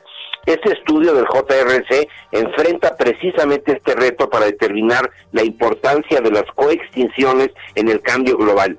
El doctor Giovanni Strona, director del centro, en conjunto con 36 investigadores de toda Europa, construyó 2.000 tierras virtuales, digamos, o sea, tierras en, la computadora, las que poblaron con miles de plantas y animales organizados en un sistema global de cadenas alimentarias interconectadas. Y ahí se dio este efecto precisamente en cascada de las coextinciones y es algo que puede revolucionar y puede pues hacernos estar mucho más atentos a esta cuestión del cambio climático. No es una cuestión trivial ni está muy lejana, ahorita con lo del COVID lo vemos esto como secundario, pero seguramente va a ser en el futuro próximo mucho más importante para todos nosotros, Sergio Lupita. Pues muchas gracias, Químico Guerra. Al contrario, muy buen fin de semana. Gracias, igual para ti. Buenos días. Bueno, y este, veía yo un meme. ¿Cómo, cómo me hacen reír a veces los memes? Yo no sé si tenemos los mejores memes del mundo, pero a veces Se me hace que, sí. que eso, de eso no hay duda pero estaba yo viendo un, meme, creo que me lo mandaste tú, que decía que pues que allá en Estados Unidos este, han detenido a, eh, a ex secretarios de ah, seguridad, han detenido a, este, a generales, eh, jefes de la Sedena, y que en cambio aquí en México están deteniendo a productores de queso y a periodistas o están atacando y persiguiendo a periodistas y productores de queso. Bueno, ¿cuál es la situación con los famosos quesos, con esta prohibición de los quesos? Eh, ¿Realmente está justificado? Nos dijeron que era porque no eran quesos, que porque eran muy peligrosos. Cuando, cuando me puse a examinar realmente lo que había en estas prohibiciones, pues tenía que ver con el etiquetado, con que si el peso era un poquito menor que el de el del etiquetado, pero en fin, vamos a conversar con Miguel Ángel García Paredes, él es presidente de la Cámara Nacional de Industriales de la Leche. Miguel Ángel García Paredes, buenos días, gracias por tomar la llamada. Hola Sergio, ¿qué tal Lupita? Un gusto saludarlos. Igualmente, buenos días. A, ver, eh, lo primero es exactamente por qué se restringió la venta o por qué se prohibió la venta de estos productos en particular, porque nos decían que era porque eran dañinos a la salud o porque no eran queso. ¿Es cierto eso? Porque yo no encontré esto en, pues, en los documentos que pude revisar.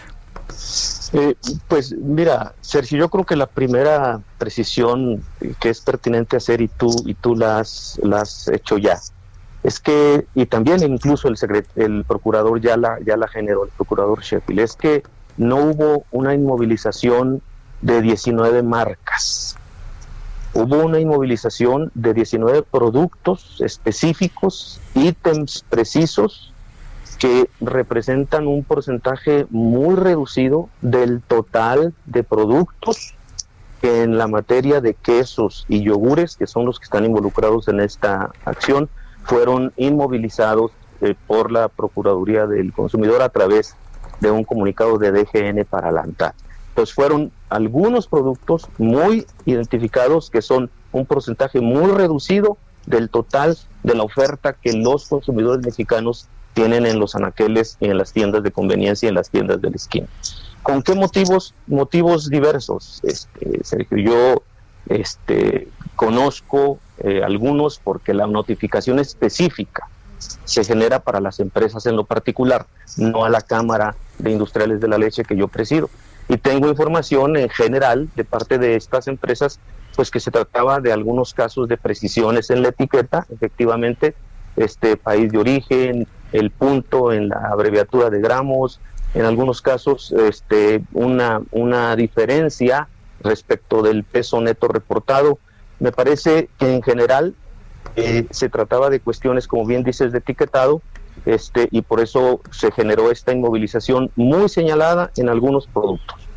En, en el caso de, de los eh, quesos, por ejemplo, estos que habían sido retirados de la venta al, pública, al público, ¿van a regresar al mercado?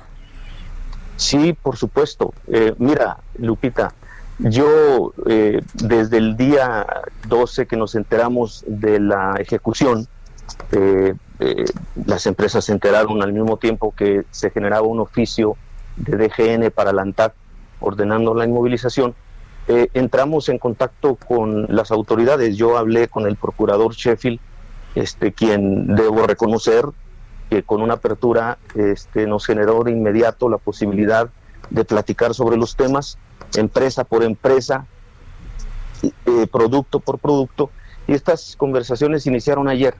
Ayer tuvo reunión él con cinco empresas eh, y en algunos casos tengo la claridad de que en el caso de Covadonga, en el caso de LAL, en el caso de Food, de Swam, no sé si se me va a ir alguna marca, eh, se generó el compromiso de retorno inmediato. A partir de hoy, a las tiendas de autoservicio. Estoy en comunicación con el director general de normas, este Alfonso Guatí, eh, que está como conducto para realizar esta ejecución y me comenta que en efecto esperan el día de hoy enviar la actualización del oficio a la Asociación Nacional de Tiendas de Autoservicio y Departamentales, con lo que quedaría perfectamente este, abierta la posibilidad de comercialización de estos productos que te señalo. En algunos otros casos también ha dicho el procurador, yo no estuve en las reuniones, cada reunión fue específica empresa por empresa, pero el procurador ha mencionado en los medios que en algunos otros casos están trabajando en la solución, en la remediación de las observaciones y en un tiempo de una o dos semanas también estarían regresando estos productos. Bueno, o sea que no era que porque eran peligrosos ni ni, ni nada de ese, de ese sentido. No, sí. no, no, no. Yo, yo, qué bueno que lo comentas, Sergio. Yo, yo te puedo decir que la industria de quesos, la industria de lácteos en México es una industria seria, es una industria comprometida con el consumidor, es una industria de décadas de existencia que obviamente pues no va a atentar contra la seguridad de su principal objetivo que son los consumidores. Además te diría que la regulación de estos productos establece una cantidad grandísima de información en las etiquetas. Los ingredientes que se utilizan, las tablas nutrimentales y ahora a partir del primero de diciembre, aunque algunas etiquetas ya lo sustentan, los, los sellos nutricionales derivados de la modificación de la norma 051. Lo que hace mucha falta es que los consumidores nos demos el tiempo para leer esa información y tomar decisiones conscientes. Miguel Ángel García Paredes, presidente de la Cámara Nacional de Industriales de la Leche, muchas gracias. Fuerte abrazo. Sergio, Lupito, un abrazo para ustedes. Gracias, igualmente. Son las 8 de la mañana con 25 minutos. Vamos a una pausa y regresamos.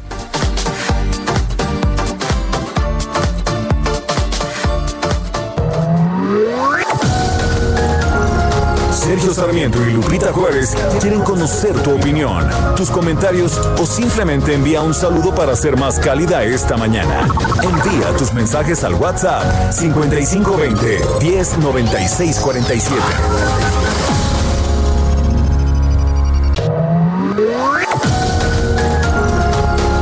Continuamos con Sergio Sarmiento y Lupita Juárez por El Heraldo Radio.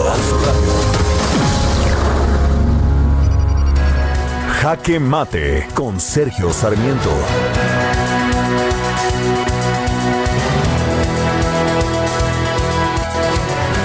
Preocupa, por supuesto, la detención del general Salvador Cienfuegos, quien fue secretario de Defensa en el gobierno de Enrique Peña Nieto y que tuvo de hecho como jefe de operaciones al general Luis Crescencio Sandoval González, quien es actualmente el uh, secretario de la Defensa de nuestro país. Eh, por supuesto que hay que examinar las acusaciones, pero como dice el propio presidente de la República, Andrés Manuel López Obrador, estas acusaciones tienen que ser comprobadas. Vale la pena señalar, y esto me parece muy importante, que según la información que conocemos hasta este momento, el general Cienfuegos ha sido detenido sobre la base del testimonio de un testigo protegido.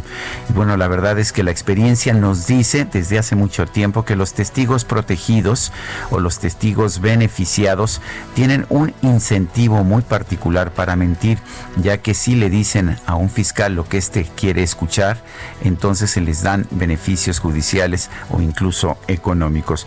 Hay que esperar las pruebas, hay que esperar toda la argumentación que presenten las autoridades, pero pues como siempre hay que tener también un módico de precaución. Eh, no podemos de hecho considerar que una acusación que solamente provenga de un testigo protegido eh, debe ser considerada cierta por su propia naturaleza. Tenemos que esperar para ver si hay otras pruebas que puedan avalar esta acusación. Yo soy Sergio Sarmiento y lo invito a reflexionar.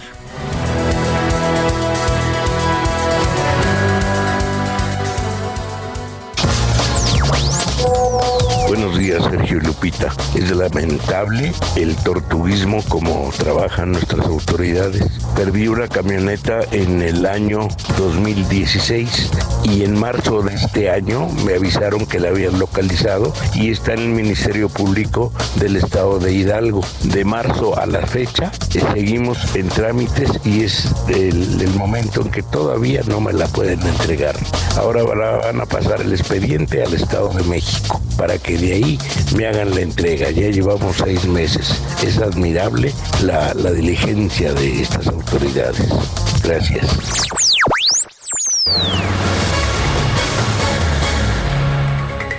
Bueno, y este jueves fue robado un camión que circulaba por calles de la alcaldía Cuauhtémoc. y este camión transportaba 20 equipos para hemodiálisis con un valor superior a 5 millones de pesos que tenían como destino la ciudad de Villahermosa, Tabasco. Vamos a platicar del tema con Carlos Castro, presidente de la Federación Mexicana de Enfermos y Trasplantes Renales. Carlos, ¿qué tal? Gracias por platicar con nosotros esta mañana.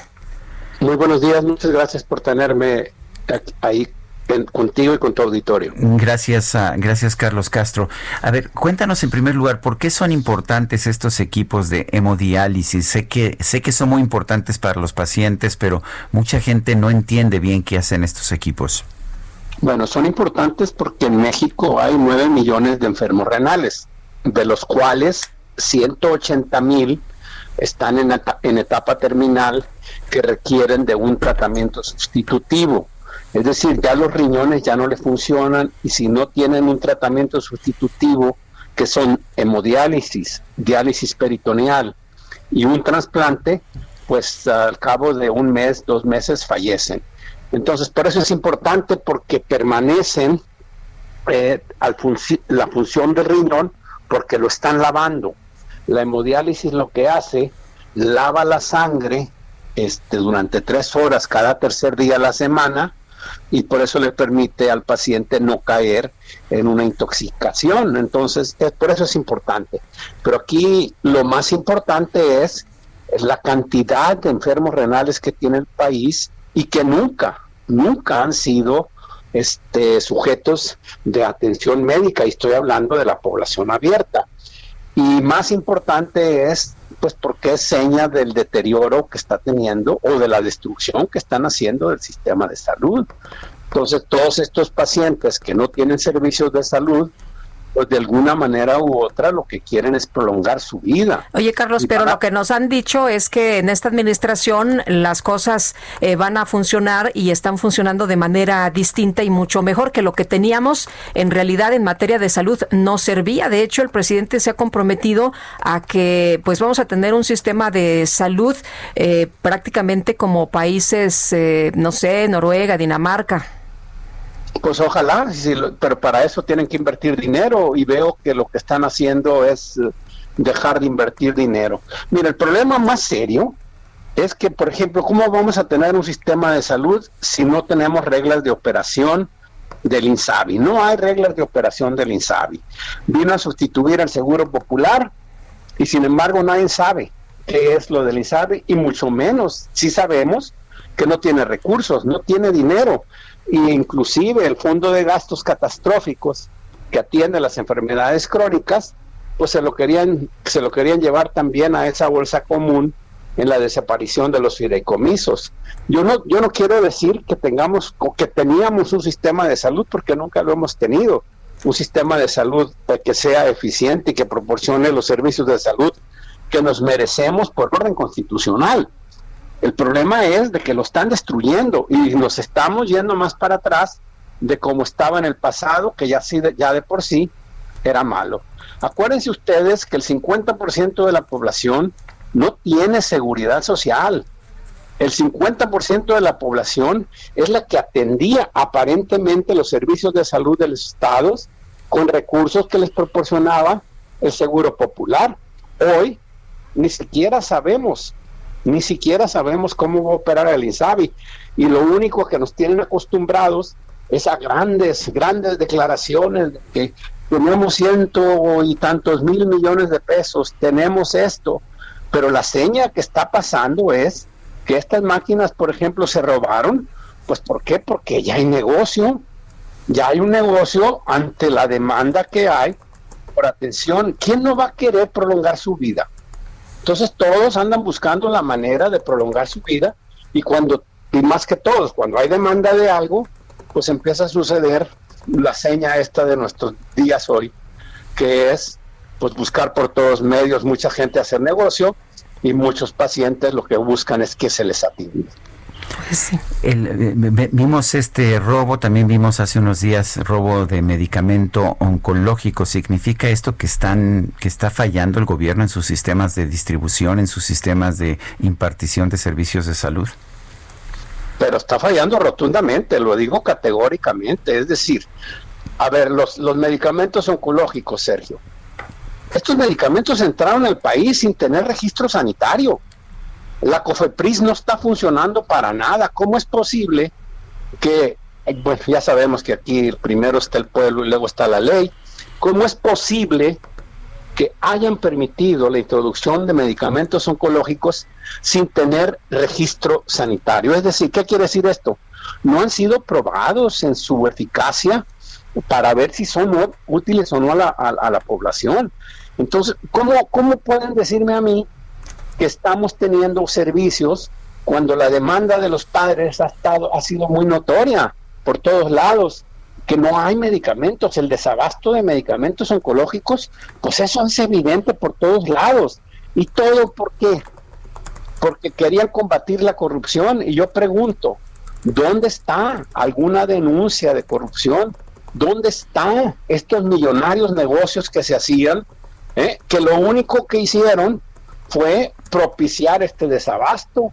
Realmente está sucediendo una decadencia, pero muy acelerada en los servicios de salud y, y, simple y sencillamente vean nomás las cifras de, fatalidades de este país, si bien lo vemos en materia de, de los muertos de COVID, pero están estamos teniendo nosotros, por ejemplo, en los enfermos renales, un aumento de un 18% de los que ya están en tratamientos sustitutivos.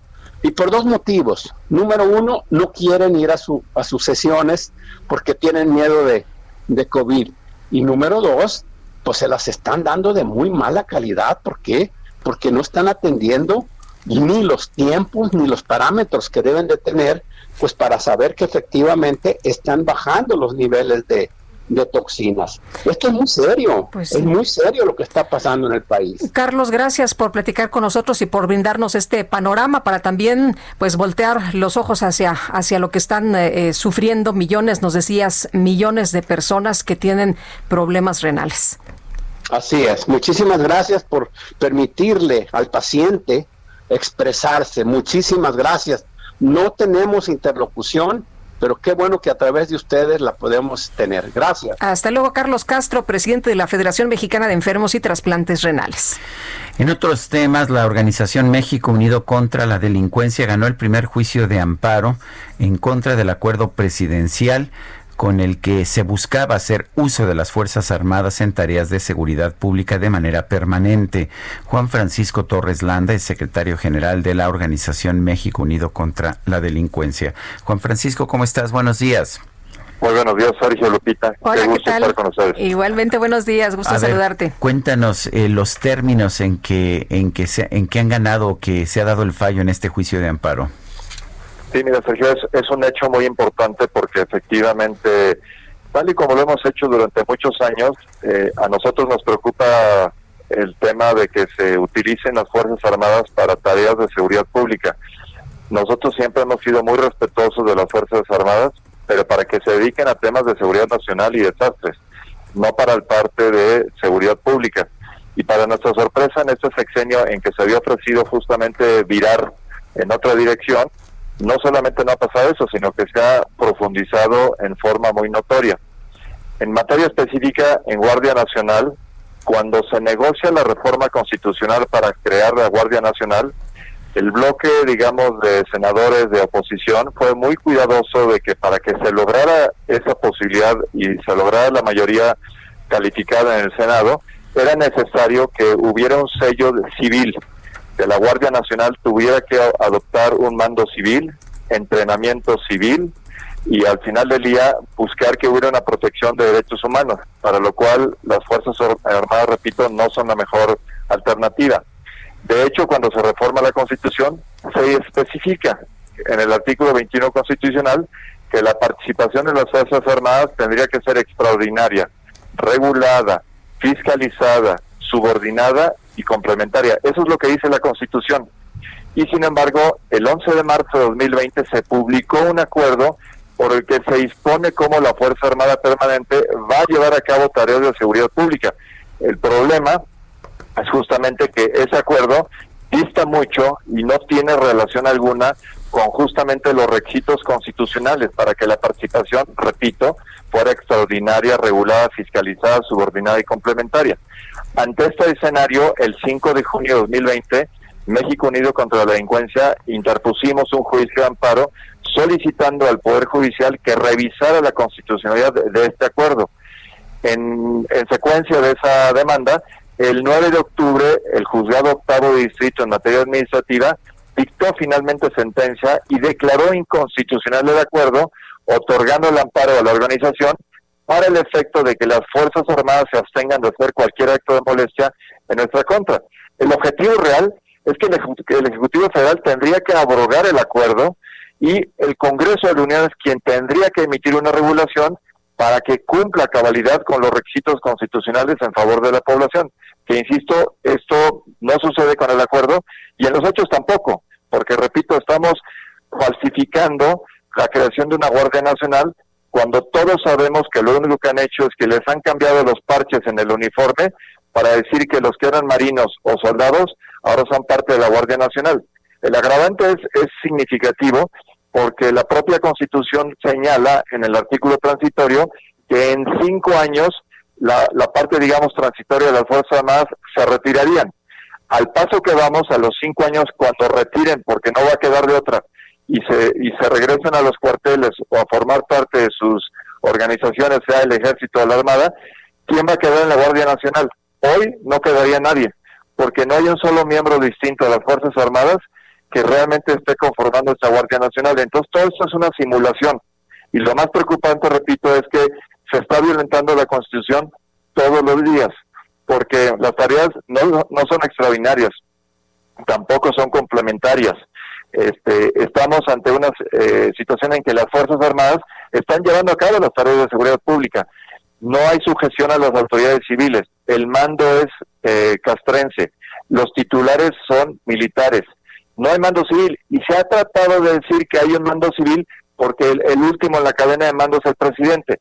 Pero eso no es lo que marca la Constitución. La Constitución, insisto, dice claramente que el mando debe ser civil, el entrenamiento debe ser civil y toda la disciplina de trabajo debe ser civil por una cuestión de, derechos humanos, de, de, prevención del delito y de una coordinación efectiva con los tres niveles de gobierno. Repito, eso no está sucediendo y eso lo apreció y lo validó el juez y por eso otorgó esta sentencia que pone en entredicho eh, pues que estos actos no son compatibles con la Constitución. Ahora esperamos que el Ejecutivo responda y, tome cartas en el asunto para que regresemos a lo que es. La Constitución no es un adorno, es la norma que se debe eh, preservar y observar en todo caso. Eh, Juan Francisco, ¿esto significa que no, no vamos a tener a los militares de manera permanente?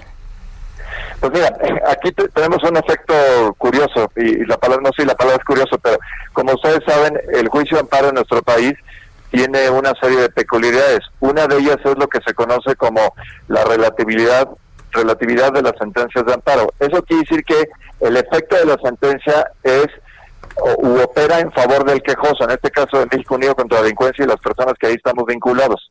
Eh, el efecto no es genérico, no, no automáticamente tiene impacto para toda la población, pero el presidente va a tener que tomar unas cosas, o acata la sentencia y actúa en consecuencia, o, como pensamos que va a ser el caso, la va a impugnar y el, eh, el amparo va a pasar a revisión inicialmente ante un tribunal colegiado, pero por la importancia del tema, seguramente lo van a traer y va a llegar a la Corte. Entonces, este caso respecto a la militarización, la compatibilidad de ese acuerdo con la Constitución y las consecuencias del mismo, muy probablemente lo vamos a ver en la Corte. Ahí la gran pregunta es si, como ya se dijo en un número reciente de la revista Nexos, se enumeraron todos los asuntos de controversias y de impugnaciones contra actos relativos a este gobierno que están durmiendo en la Corte. Esperemos que este no sea otro expediente que llegue a ese repositorio y que por razones muy extrañas la Corte no está actuando. Eh, es, preocupante que los expedientes se sigan acumulando, no, no solamente por el retraso en sí mismo, sino porque lo que se revisa de estos temas son cuestiones que nos atañen a todos los mexicanos, cuestiones muy sensibles en decisiones que se están tomando en contra de lo que dice la Carta Magna. Entonces, aquí el llamado de atención es que la Corte no puede seguir acumulando expedientes. los tiene que resolver, tiene que hacer defender la Constitución y si algo no está compatible o está eh, violentando el régimen que todos los mexicanos nos sujetamos, tendría que decirlo puntualmente y seguramente será el caso en este asunto en que exigiremos que la Corte se pronuncie a la luz de lo que sea la impugnación por parte del gobierno federal y seguramente los argumentos que nosotros esgrimiremos en favor de la valiente decisión por parte del juez octavo de distrito en materia administrativa de la Ciudad de México. Juan Francisco Torres Landa, secretario general de México Unido contra la Delincuencia. Gracias por esta conversación. Gracias a ustedes, siempre a sus órdenes. Muy buen día. Buenos días. Son las 8 con 48. Гаструля. Me gustó esto de platicar con los chefs mexicanos. ¿Ya te sí, gustó? ya me gustó. Fíjate que está con nosotros Pablo Salas, el chef mexicano, que nos va a platicar sobre su participación en Vallarta Nayarit Gastronómica 2020. Bienvenido.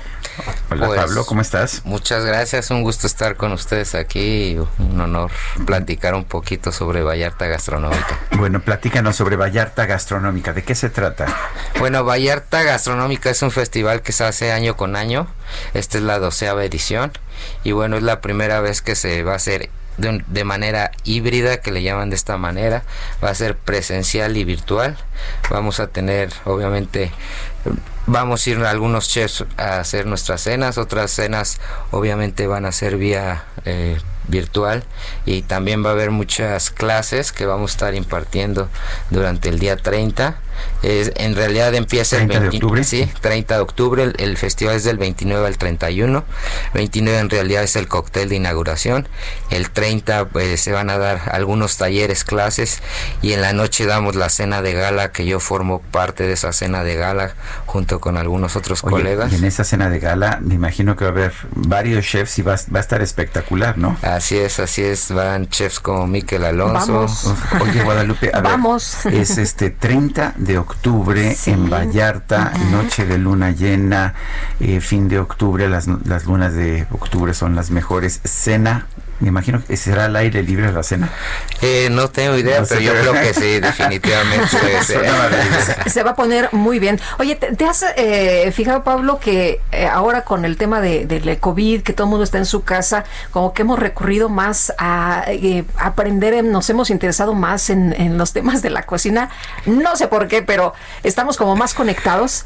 Sí, definitivamente creo que la gente en casa a veces pues se aburre, ¿no? Y definitivamente creo que es una gran terapia cocinar. Eh, mucha gente por afición o por hobby lo hace y qué padre, yo en lo personal lo hago por profesión. Y pues sí, me tocó que ho- hoy en día pues estoy dando recetas, impartiendo algunas clases, algunos secretos vía redes. Y bueno, sí, pal- por algún tiempo también estuve vendiendo, tengo aquí un negocio en el DF y otro en Toluca. Estuvimos vendiendo cajas con las cuales les vendíamos, les mandábamos un video virtual para que siguieran igual los pasos de, de las recetas de, de un menú de tres tiempos, sí.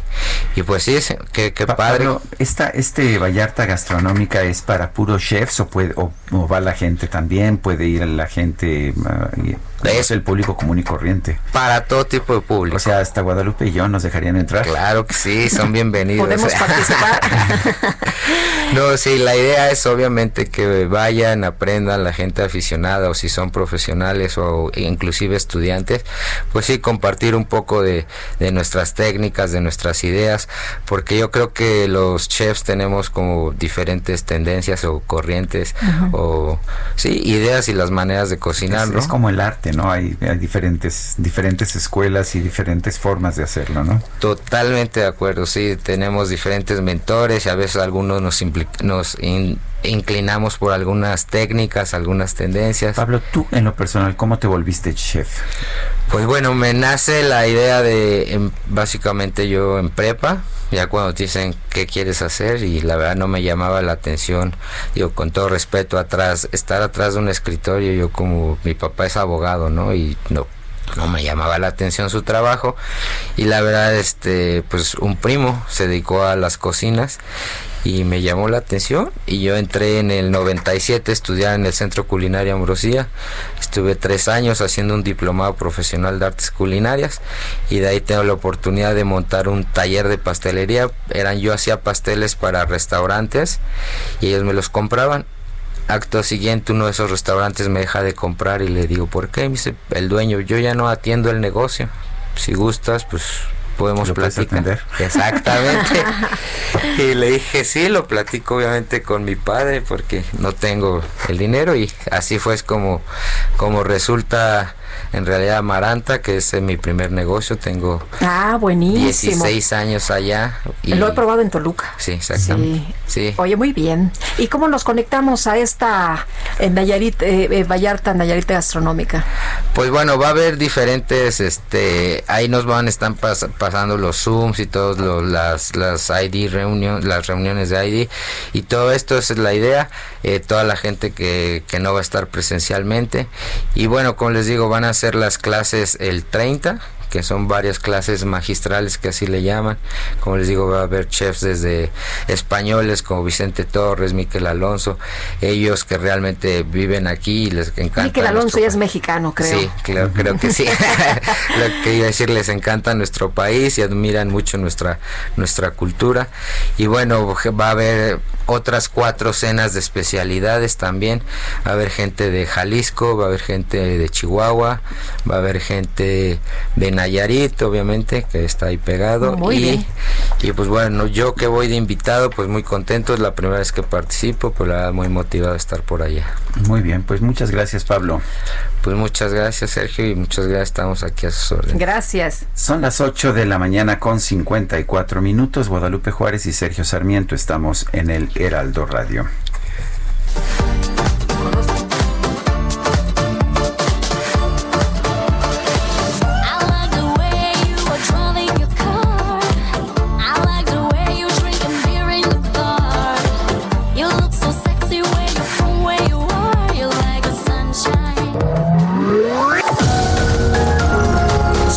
Sarmiento y Lupita Juárez quieren conocer tu opinión, tus comentarios o simplemente envía un saludo para ser más cálida esta mañana.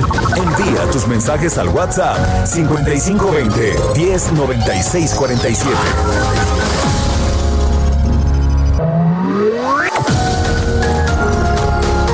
Continuamos con Sergio Sarmiento y Lupita Juárez por El Heraldo Radio.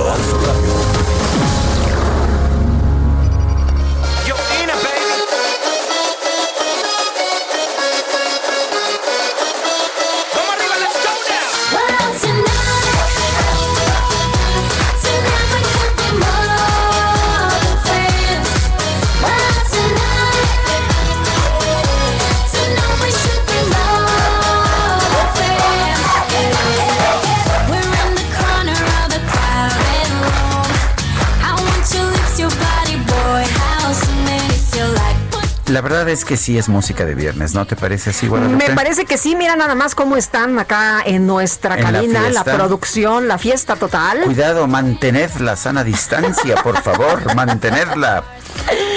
Todos con cubreboca, eso, Eso sí. sí, claro. Bueno, esto se llama More Than Friends, más que amigos. Oye, ¿qué es eso de más que amigos? No sé. Pero no. Pero es lo voy a investigar al ratito. Así.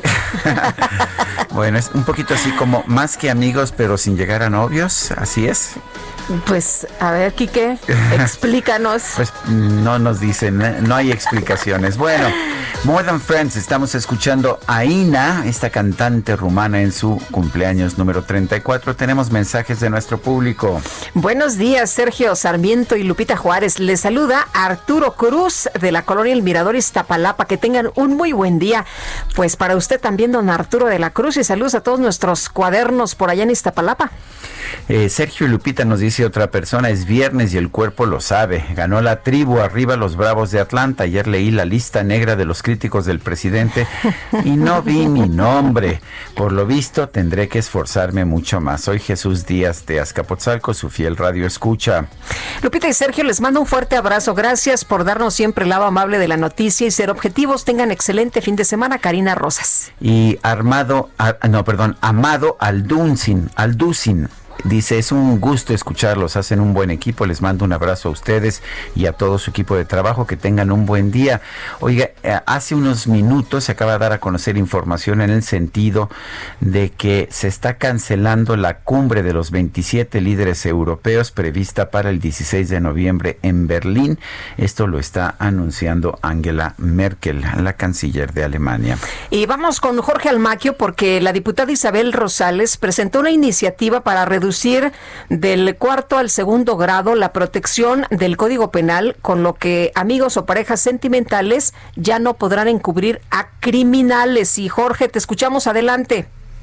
¿Qué tal, Lupita? Sergio, así es. Y bueno, pues la legisladora expuso que el encubrimiento atenta directamente contra la capacidad estatal de garantizar seguridad y justicia, crea un círculo de protección del delincuente y favorece su reincidencia. Y en ese sentido, señaló familiares y amigos y parejas sentimentales se sienten cobijados por la ley para ser cómplices de un delito. Rosales Herrera precisó que los artículos 320 y 321 del Código Penal señalan que no comete delito de encubrimiento la persona ascendiente o descendiente con salida en línea directa o colateral hasta el cuarto grado, por lo que plantea su reducción al segundo grado para que ya no se encubran a los criminales, menos en casos de carácter sexual o feminicida sobre que las personas cercanas a quien comete delitos pueden no ser cómplices, pero sí conocen, pero si conocen de sus actos criminales, les permiten que continúen realizando sus actividades en total impunidad y eso es lo que dice pretende eliminar esta iniciativa, que añade eh, que si el crimen es de carácter sexual o un feminicidio,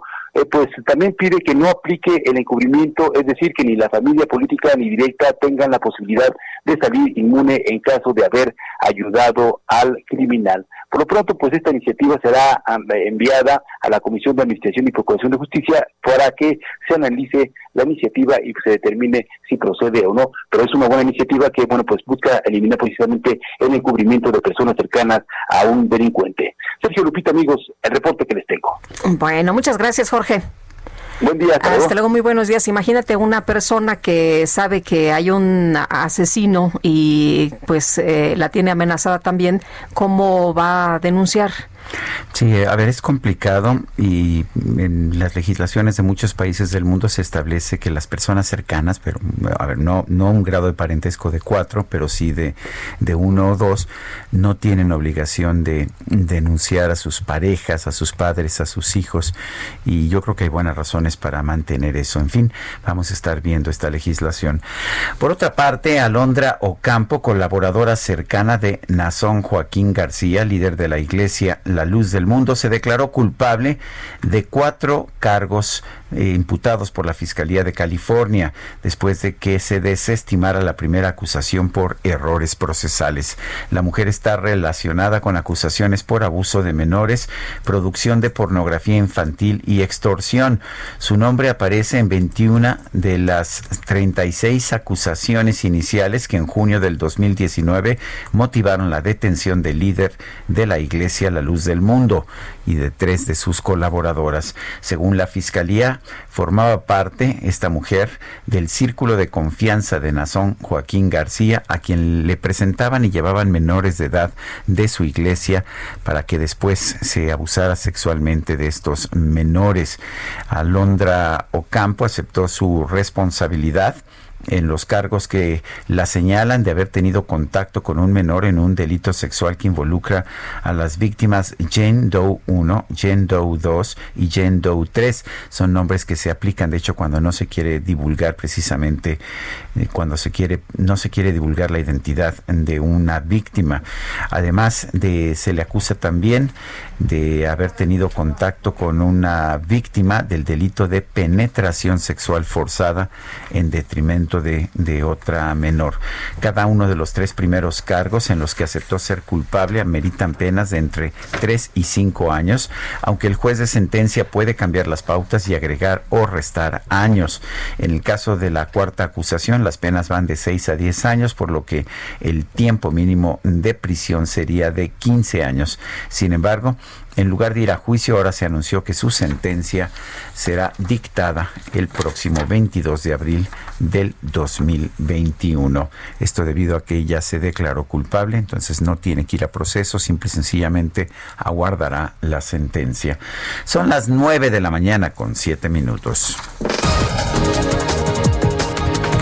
Vamos a un resumen de la información más importante.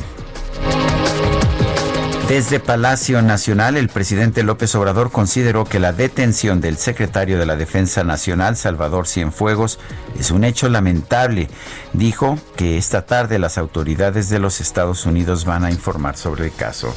Es un hecho muy lamentable el que un exsecretario de la Defensa sea detenido, acusado por vínculos con el narcotráfico. Desde luego, todo esto debe probarse. Son procesos legales en donde las personas acusadas tienen derecho a la defensa. De acuerdo a la información que nos llegó, hoy van a dar a conocer los eh, motivos por los que se le detuvo tuvo al general Cienfuegos.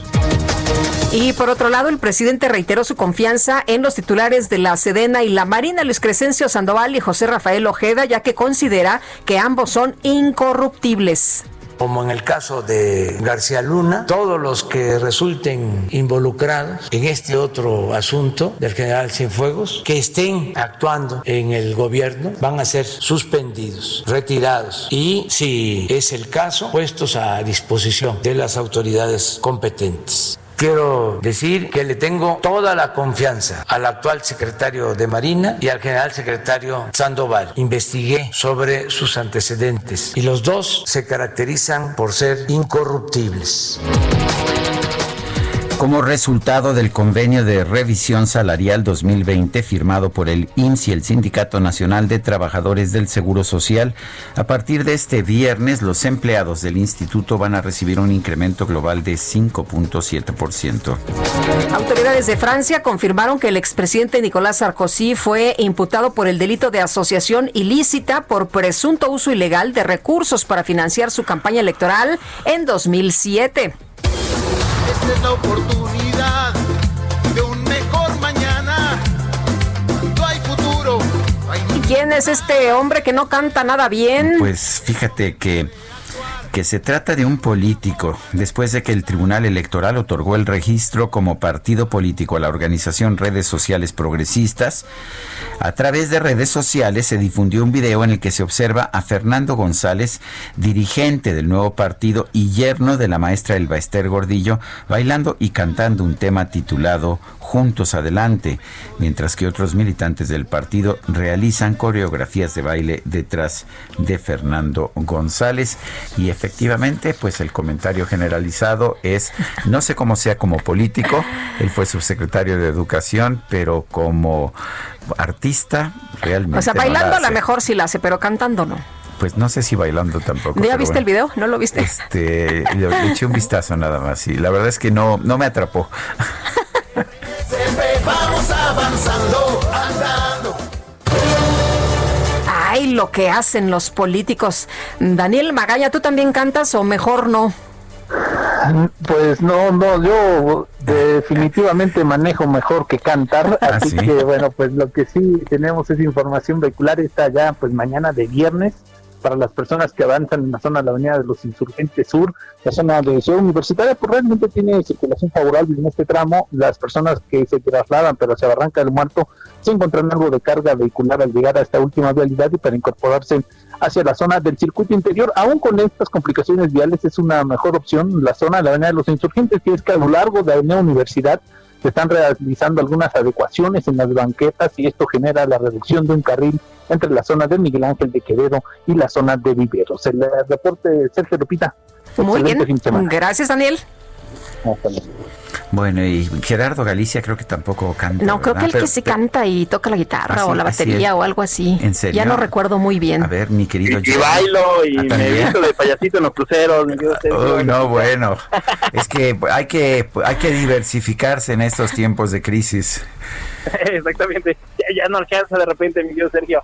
Bueno, pues Fíjate que tenemos reporte importante en la zona oriente de la capital. Hasta hace unos momentos teníamos presencia de elementos policíacos en el laterales de Churubusco y el eje 3 Oriente. El motivo, alguien dejó una camioneta abandonada en, y prácticamente atravesada en los laterales de Churubusco. Esto ocurre justo a la altura del eje 3 Oriente.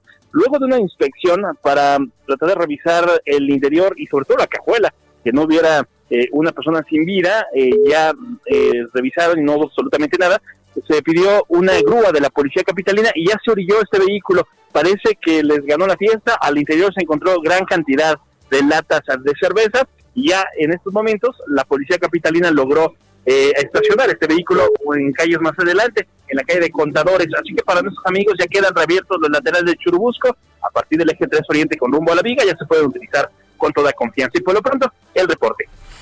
muy bien, Gerardo Galicia, muchas gracias. Excelente mañana.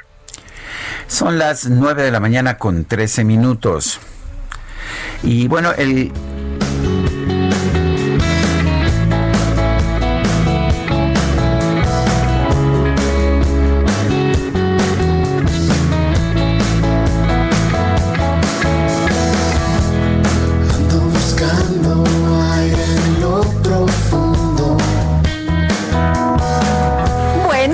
Pepe Madero, cantante, quien está con nosotros esta mañana. ¿Qué tal, Pepe? Muy buenos días. Hola, Pepe.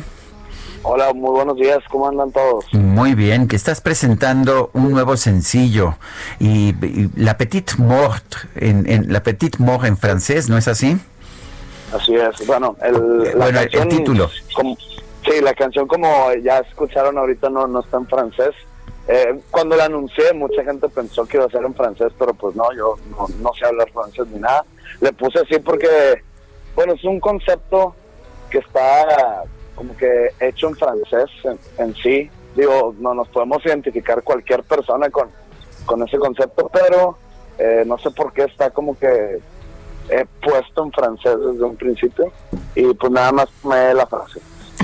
Oye, pero eh, lo, sientes como muy romanticón y por eso decidiste eh, eh, eh, este título. No, fíjate que, que la canción dista mucho de, de- de ser romántica o ser como siquiera bonita. Es como, digamos, un tipo de visión del sexo, pero de manera más psicológica. En vez de qui- quitarle los factores carnales o morbosos, así es más como que verlo de manera de manera de enfocándose en el sitio humano, el de que, ah, no sé, de, de- de eso trata, se trata de, de darle un toque de elegancia o de formalidad a esta transacción humana que es el sexo y, y por ahí va, por ahí va la historia. El, ah, eh, cu- cuéntanos, es- este está, me imagino que este sencillo, esta canción es de tu inspiración. Estoy, está- ¿Estamos en lo correcto? Sí, eh, la gran mayoría de mis canciones son, son autoría mía, eh, a, a menos que sea un cover, eh, pero no, no soy de esos artistas que, que alguien más le escribe canciones. O sea, yo, yo soy el que escribo y compongo mis propias canciones. Oye, Pepe, ¿y- ¿y cómo le has hecho en, en estos días de, de para muchos de, de encierro, pero para muchos esto ha servido eh, pues para ser más creativos? La verdad sí, eh, desde marzo eh, he estado trabajando duro porque pues me, me pospusieron toda la gira hasta el año que entra.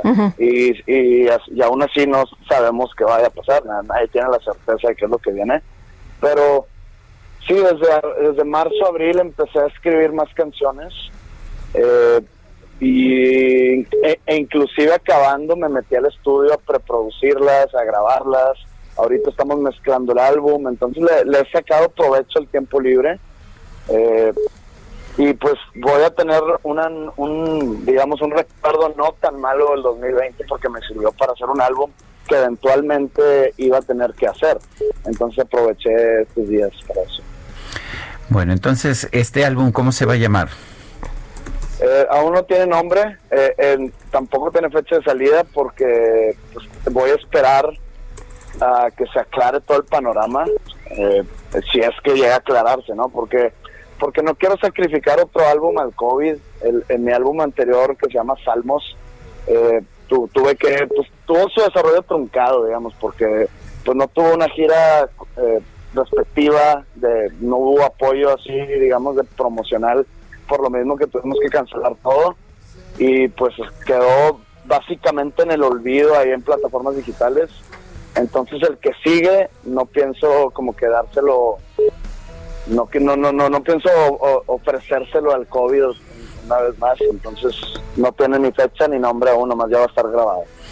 Bueno, pues muchas gracias Pepe Madero por uh, presentarnos este sencillo y ayudarnos a ponerlo en contexto. Muchas gracias y les mando un abrazo, que tengan buen día. Hasta luego, muy buenos días. Bueno, hay información importante sobre los eh, medicamentos, estos eh, medicamentos que se señaló fueron robados hace unos días, derivado de una denuncia ciudadana oficiales de la Secretaría de Seguridad Ciudadana de la Ciudad de México y paramédicos del ERUM resguardaron 27 bolsas grandes de plástico que en su interior contenían medicamentos, al parecer, para tratamiento oncológico, abandonadas sobre la vía pública en las calles de la alcaldía Azcapotzalco. En atención a una solicitud recibida a través de los operadores del Centro de Comando y Control C2 Poniente, un ciudadano alertó sobre algunas personas que en actitud inusual arrojaron desde una camioneta varias bolsas, bolsas grandes de estas de basura. Usted seguramente las conoce, estas bolsas negras. Ahí en la colonia Trabajadores, de inmediato los oficiales eh, se acercaron al sitio donde pues eh, entrevistaron eh, ahí a la persona que denunció. Refirió que varios sujetos a bordo de una camioneta color blanco dejaron las bolsas de basura sobre la banqueta y se retiraron rumbo a la calzada Vallejo, hecho que le pareció muy extraño y por lo cual contactó al C2. Los uniformados revisaron las bolsas y bueno, pues eh, vieron que había unas partes rotas, eh, estaban cajas de medicamentos, por lo cual indagaron en fuentes abiertas sobre los nombres de las medicinas y pudieron conocer que se trataba de productos utilizados en tratamientos para personas con cáncer, por lo cual pidieron apoyo al personal del ERUM para el manejo correcto, los eh, paramédicos del ERUM confirmaron que los nombres escritos en las cajas son fluoro eracilo y ciclofosfamida, medicamentos que se recetan para el tratamiento de personas con cáncer. Habrá que ver si no son los medicamentos robados o pues parte de los medicamentos robados. Son las 9 de la mañana con 19 minutos.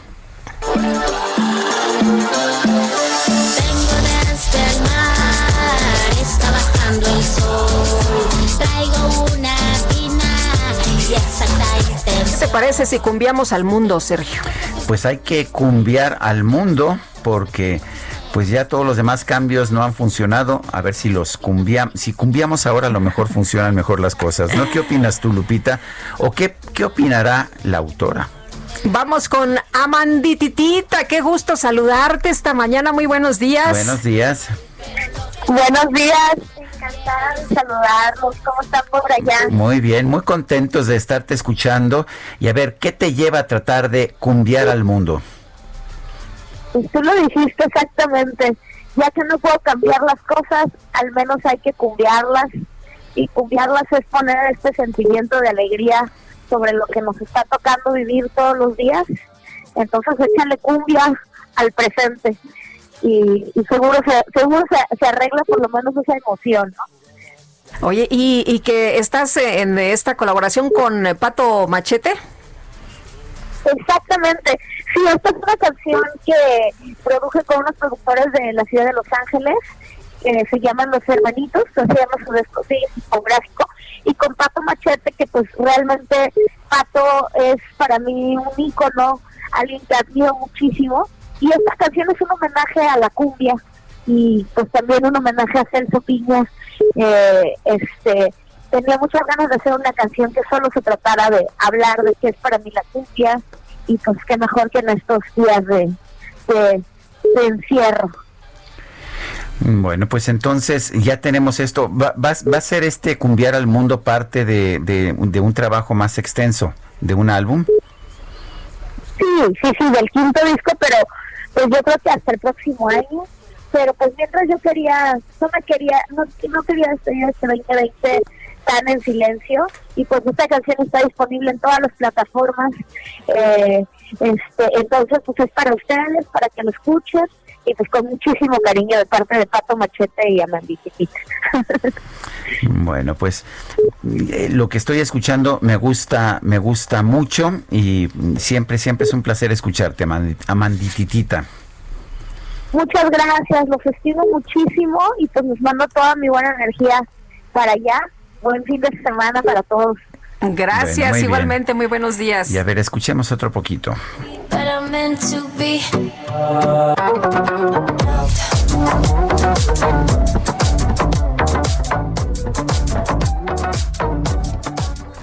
Nueve, son las nueve de la mañana, nueve de la mañana con 22 minutos y vamos a vamos con Israel Lorenzana. Adelante, Israel.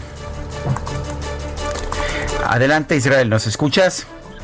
Sergio, sí, muchísimas gracias. Fíjate que tenemos buenas noticias para nuestros amigos automovilistas que se desplazan con dirección hacia Toluca en el Estado de México y es que desde la madrugada se registró un fuerte accidente, una pipa que transportaba combustible quedó volcada en el kilómetro 31 de la carretera libre México-Toluca. Tuvieron que trabajar los servicios de emergencia, no hubo personas lesionadas, pero estamos hablando de prácticamente cinco horas que estuvo cerrada la circulación.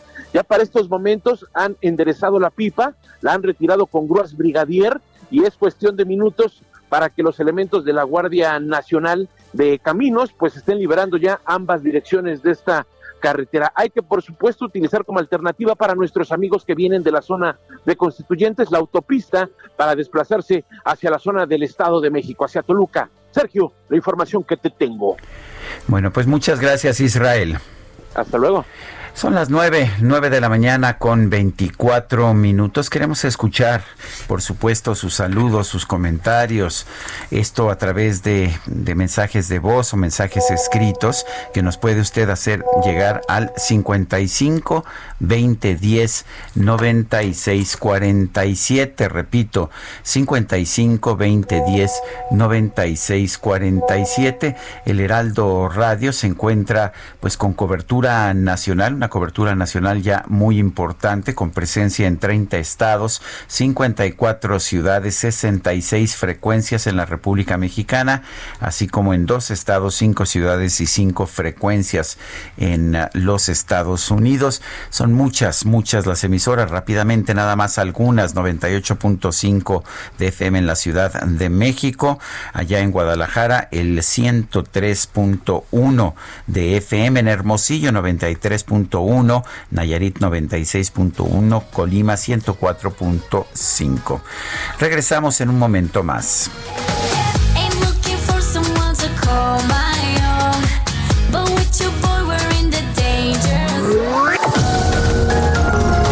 Sergio Sarmiento y Lupita Juárez quieren conocer tu opinión, tus comentarios o simplemente envía un saludo para ser más cálida esta mañana. Envía tus mensajes al WhatsApp 5520 109647.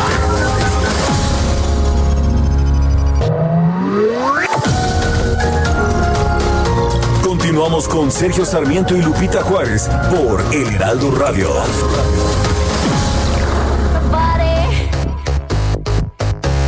Won't live without it. So turn up the party. I'm feeling naughty. Stay close to me, I'll be all that you need. Don't deny what you want, baby.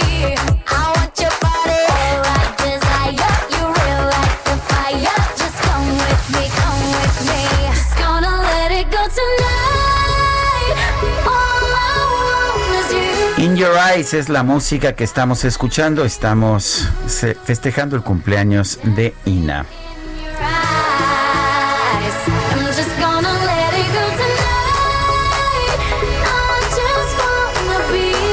Y seguimos con la información y la jefa de gobierno de la Ciudad de México, Claudia Sheinbaum, dijo que la apelación a la sentencia de 31 años de prisión a Mónica García Villegas, la directora del colegio Enrique Repsamen, por la muerte de 26 personas, es un acto de solidaridad por parte de la Fiscalía Capitalina. Y Carlos Navarro, nos tienes todos los detalles, te escuchamos. Bueno, buenos días, Sergio Lupita. Les saludo con gusto a ustedes y al auditorio. Bien, la apelación a la sentencia de 31 años de prisión a Mónica García Villegas, directora del Colegio Enrique Repsamen, por la muerte de 26 personas, entre ellas 19 niños, es un acto de solidaridad por parte de la Fiscalía General de Justicia de la Ciudad de México. Así lo afirmó la jefa de gobierno, Claudia Sheinbaum, quien explicó que lo fundamental en este caso era un castigo. Escuchemos. Sí, entiendo que el juez da 31 años y lo que ha hecho la Fiscalía y he estado yo, sigo en contacto con los padres y madres de familia, pues es responder a la demanda de, de padres y madres de familia. ¿no? Entonces ellos solicitaron que se impugnara para que se recuperara el castigo original que estaba planteado y pues lo va a hacer la Fiscalía por eh, solidaridad y apoyo a las víctimas. La mandataria capitalina explicó que esta pena no solamente es lo único que se va a llevar a cabo, sino se tiene que eh, recompensar de alguna forma a las víctimas a través de, la ley de víctimas de la Ciudad de México. Escuchemos. Pues a mí me parece fundamental que haya habido la sanción. Falta más. Estamos en un programa de acuerdo con la ley de víctimas de la Ciudad de México de reparación integral del daño a los padres y madres de familia. Eh, la sanción todavía no queda solamente en la eh, dueña de la escuela. Ya también eh, habrá un momento para anunciarlo. Estamos en coordinación con padres y madres de familia para que, como siempre, sea conjunto. Eh, se va a hacer un memorial también y estamos acordando con ellos cómo va a ser.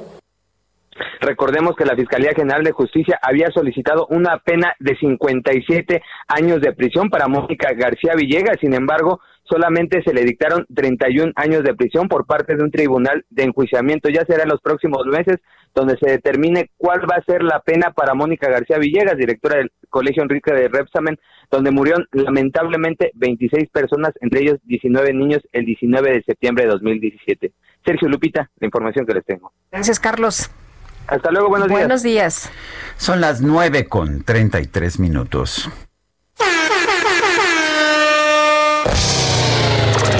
La micro deportiva.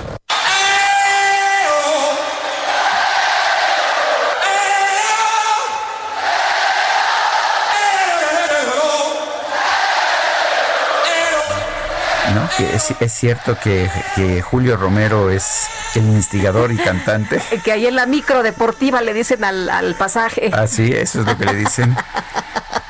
Ay, Julio Romero, pues este, la verdad es que un buen rango de voz y una voz muy firme, te felicito. Julio no, Romero. bueno, ya se quedó mudo. No, bueno, pues este, es que te podrás imaginar con toda esta, con toda esta interpretación que está haciendo. Se le acaba uno la voz. Oye, Julio, ¿cómo estás? Buenos días.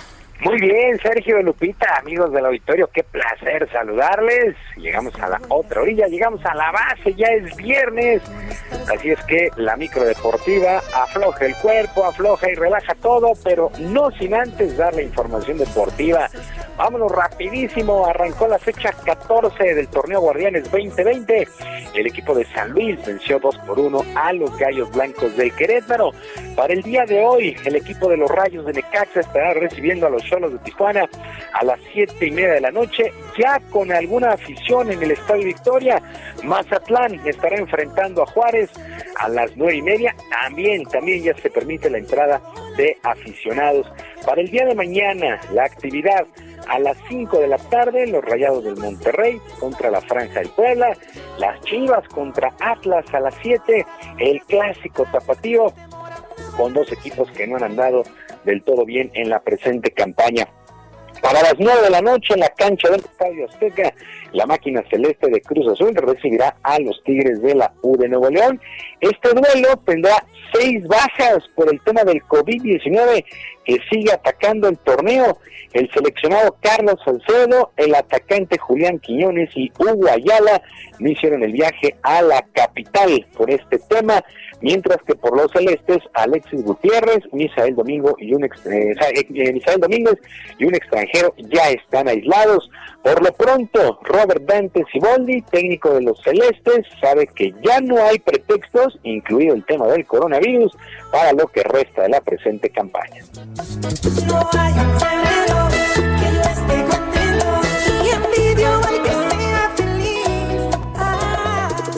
Sí, por supuesto que somos conscientes, pero no solamente porque nos enfrentemos a Tigres, somos conscientes de cada partido que, que jugamos. Eh, cada partido, cada rival que, enfrentamos, somos conscientes de que dejar puntos significaría que nos, nos retrasaría en la, en la- en la tabla y pues pondría la, la posibilidad de calificar cuanto antes entre los cuatro primeros, que es lo que estamos buscando.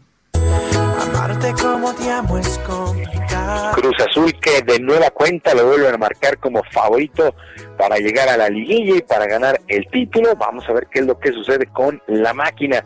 Para el domingo en Ciudad Universitaria los Pumas estarán enfrentando a los Diablos Rojos del Toluca y el Santos contra Pachuca a las 7 de la noche. La jornada cierra el lunes con los Esmeraldas de León recibiendo a las Águilas del América a las 9 de la noche. Este duelo se va a disputar en el Estadio Victoria sin aficionados. Hay que recordar que el Estadio de León pues lo mandó su dueño Roberto Cermeño lo mandó a pues prácticamente a sacar a sacar todas las cosas. Bueno, según varios medios allá en España el mexicano Jesús Gallardo estaría en la mira del Atlético de Madrid y del Sevilla luego de lo que ha sido su participación en la gira por Europa allá en Holanda con la selección nacional. Ya le habían echado el ojo, pero tuvo buenos partidos allá en Europa y parece ser que habría interés. El actual jugador de Rayados del Monterrey, de 26 años de edad, tendría un valor de unos 6 millones de dólares y al parecer la cantidad no, no sería problema. Ojalá Jesús Gallardo pueda dar el brinco, ya es un jugador maduro y tiene que apurarse ya con 26 años para el mundo del fútbol y las transacciones, ya no es, ya no es tan joven. Bueno, el puertorriqueño Carlos Correa conectó cuadrangular en la parte baja de la novena entrada y dejó tendidos en el terreno a las mantarrayas de Tampa Bay en el juego 5 de la serie de campeonato en la Liga Americana de los Playoffs en el béisbol de la Gran Carpa. Los Astros vencieron cuatro carreras por tres a este Rayas, que a pesar de la derrota, todavía siguen al frente del compromiso tres juegos a dos. Solamente les basta una victoria para llegar a la Serie Mundial. Los Astros de ganar el día de hoy estarían forzando un séptimo y definitivo. Mientras que los Bravos de Atlanta pues le regresaron la paliza a los Dodgers, 10 carreras por dos y los Bravos de Atlanta ya tienen ventaja de tres juegos a uno. Otro caso similar, los Bravos una victoria estarán obteniendo el boleto al Clásico de Otoño y de nueva cuenta el que vuelve a fallar es Clayton Kershaw, este gran estelar que luce en temporada regular, que es un pitcher dominante, pero llegan los playoffs, los juegos importantes y simple y sencillamente no puede sa- sacarlos adelante. Bueno, pierde Clayton Kershaw. Eh, también trabajó el pitcher mexicano Víctor González, dos tercios de entrada, un hit, una base por bolas y un ponche. Así es que a nada, a nada de que eliminen al mejor equipo de la campaña regular. Y también arrancó la temporada 2020-2021 de la Liga Mexicana del Pacífico, la primera en recibir aficionados, pero de haber sabido que se iban a comportar así, mejor hubieran puesto eh, pues eh, las restricciones o hubieran dejado los duelos a puerta cerrada. ¿Por qué?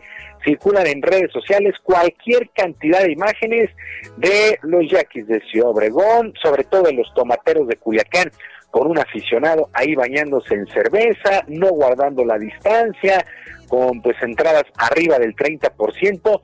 Siempre hemos dicho que un, un, un aficionado, una sola persona, pues no marca toda la afición, pero en este caso en pandemia, pues uno sí, porque pues es un riesgo de contagio. La verdad es que muy, muy, muy mal lo que pasó el día de ayer en el día inaugural en algunos estadios de la Liga Mexicana del Pacífico, así es que tendrán que apretar las tuercas tanto los equipos las autoridades y la propia la propia liga que encabeza Omar Canizales porque lo que se vio ayer y lo que circula en redes sociales es que no guardaron la distancia, no hubo cubrebocas, solamente hay un tapete eh, sanitizante para entrar, en fin, la verdad es que eh, pues sí, sí hay que, insisto, apretar las tuercas en este, en este caso. Y luego de su actuación en Acapulco y su juego ganado en Roland Garros, Renata Zarazúa fue nominada por la Federación Mexicana de Tenis para contender al Premio Nacional del Deporte 2020. Renata llegó a semifinales en el bellísimo puerto Acapulco, ahí en el Abierto Mexicano, y avanzó a la segunda ronda en París, torneo de Grand Slam. La propia jugadora, la propia Renata, destacó que ha sido un año complicado, pues como todo el mundo, pero ha logrado cumplir sus objetivos. Pero tú no me das ni las noticias. obviamente había momentos que, que que bueno, en, pues, sobre todo en la pandemia, que tienes que entrenar cuando no tienes que, cuando no quieres entrenar o que tienes que hacer esfuerzos extras, eh, que con la motivación de que yo sabía que este año quería que me fuera muy bien, las hacía sin problema. eh, y creo que eso es al, mi hermano me motivaba siempre cada día y me ha ayudado a que en los días malos igualmente me levante y entrene. Así que creo que eso ha hecho muchísimo la diferencia. Renata Zarazúa, que estudia la posibilidad de encarar un par de torneos en los Estados Unidos en lo que resta de este año y arrancar con todo el 2021, tratar de arrancarlo con el pie derecho porque estará en el abierto de Australia, primer Grand Slam del año, que esperemos ya esté de alguna manera más normal.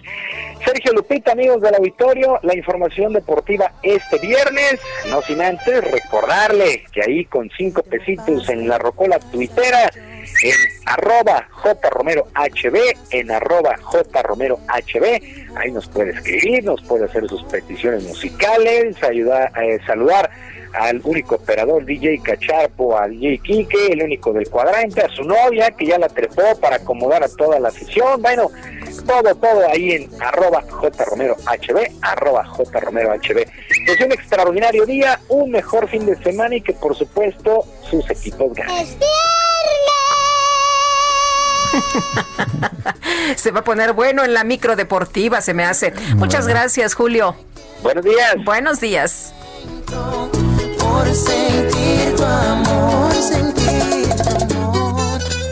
tu amor. Letra H. Y ya está con nosotros esta mañana Mónica Soto y Casa con el viernes de lectura. ¿Cómo estás? Muy buenos días. En letra H, ¿qué nos vas a recomendar? Muy buenos días, Lupita. Hola, Sergio. Pues les voy a recomendar algo para que sea un fin de semana muy caliente. Uf, uf, recontra uf. Una novela desparpajada, irreverente, de una, de una intensidad muy adictiva. Las novelas que les recomiendo hoy se llama Espera, ponte así. El autor es Andrew Martín y pues es una de las ganadoras del mítico premio La Sonrisa Vertical de Tusquets, que desgraciadamente ya no, ya no existe, pero bueno, las novelas ahí siguen. Hay otras novelas que se lo han ganado, como por ejemplo Silencio de Blanca de José Carlos Somoza, que es una belleza, y también Las edades de Lulu de Almudena Grande fueron ganadoras de esta de este premio. Y bueno, Espera Ponte Así es una historia de obsesión sexual y decadencia. Es un director de teatro que en pleno montaje enloquece por una de las actrices de la obra, que es muy bella aunque poco talentosa, pero aún así logra desequilibrarlo al punto de que pone en riesgo su matrimonio, su trabajo, incluso su vida. Está escrito de una manera muy intensa y eso hace que al leerla pues sientas unos tirones de emoción que provoca esa sensualidad rebelde ante los propios límites. El gozo por sus páginas es medio un gusto culposo y también es un deleite estilístico porque es una novela muy especial en ese sentido. Tiene un lenguaje impecable, tiene anécdotas tan perversas que seguramente pues los va a sacar de sus casillas, los va a dejar con el corazón acelerado y con las piernas un poco temblorosas. ¿Cómo ven? Se llama Espera, ponte así de André Martín. Espera, ponte así. Mu- Muy bien. Espera, ponte así, sí. Bueno, pues este, ¿nos apuntamos, Lupita? Pues yo digo que sí. Al, fin que es viernes. Sí, para ponerle algo de calor al día y al fin de semana. Bueno, muy bien. Gracias, Mónica. A ustedes, hermoso fin de semana. Igualmente. Oye, y bueno, hablando de, libros, vamos a, a platicar de uno más. Eh, se llama Ya no somos las mismas. Está editado por Daniela Arrea y busca contar cómo se vive la violencia desde el cuerpo de las mujeres y lo peor, esto se, eh, cómo se ha normalizado. Daniela Arrea es la editora y te saludamos con mucho gusto esta mañana. Buenos días. Hola, buenos días. Muchas gracias por el tiempo y el espacio para conversar sobre el trabajo que hicimos desde pie de página con 15 compañeras este, convocadas aquí. Bueno, el nombre, el nombre es ah, realmente impactante. Ya no somos las mismas. Cuéntanos qué, qué podemos encontrar en este libro. Eh, pues en el libro lo que hay son historias de mujeres desde distintos espacios, desde distintas geografías, que nos hablan de cómo han sido estos años de militarización, cómo han vivido ellas el impacto de esa violencia y muchas veces es un impacto que no, desde tortura y violación sexual, por ejemplo, por parte de la Marina, que es la historia que escribe Paula Mónaco, hasta el impacto de historias como las hijas de activistas y periodistas que han volcado su vida a escribir sobre esto durante los últimos 15 años. quisimos ampliar el espectro de lo que se entiende como, como el impacto de la violencia y salirnos como de las víctimas eh, evidentes y pensar que esto es un impacto que tiene consecuencias como transgeneracionales, que a veces son muy sutiles, no se ven, no se escuchan, no ponemos atención en ellas, pero que están ahí, ¿no? Están como, como latentes. Eh, y entonces hay historias de eh, mujeres que fueron desplazadas, esposas de policías que fueron desaparecidos, eh, compañeras que han sido expulsadas de sus territorios, eh, mujeres que han vivido la industrialización y al mismo tiempo el crecimiento del huachicoleo en el, en el Bajío, por ejemplo, del país, eh, historias de mujeres que son adolescentes cuyas amigas, la única persona a veces que confiaban en la vida fue asesinada o desaparecida, eh, y maestras que tratan de contarnos cómo se educa a un niño cuando vives en un contexto de tanta violencia, ¿no? Cómo se, cómo se, educa a un niño y se le enseña a confiar en el mundo cuando tú misma tienes miedo o tienes dudas de ese mundo, ¿no? Mujeres que han sido forenses este, y que ayudan a levantar los cuerpos de los desaparecidos. Daniela, ¿qué- ¿cómo eh, se organizan ustedes para, para eh, este libro, para armar este libro? ¿Cómo se te ocurre a ti? ¿En qué momento se detona el que estas historias tienen que quedar plasmadas en un libro? Mira, esto, sur- esta idea surge de unas conversaciones con, con espérame, sí, espérame un segundo. Con Emanuela Borsachelo, que es una compañera académica, y que con ella pensábamos eh, cómo contar estos, o sea, como en el 2016, estos primeros 10 años de militarización, ¿no? O sea, más allá de hacer registros, eh, eh, conteos, eh, ma- mapas de cárteles, lo que queríamos era como mirar desde otro lado y sobre todo quitarle una narrativa bélica, porque la narrativa bélica pues nos ha tenido en un círculo vicioso de más, más este violencia, ¿no?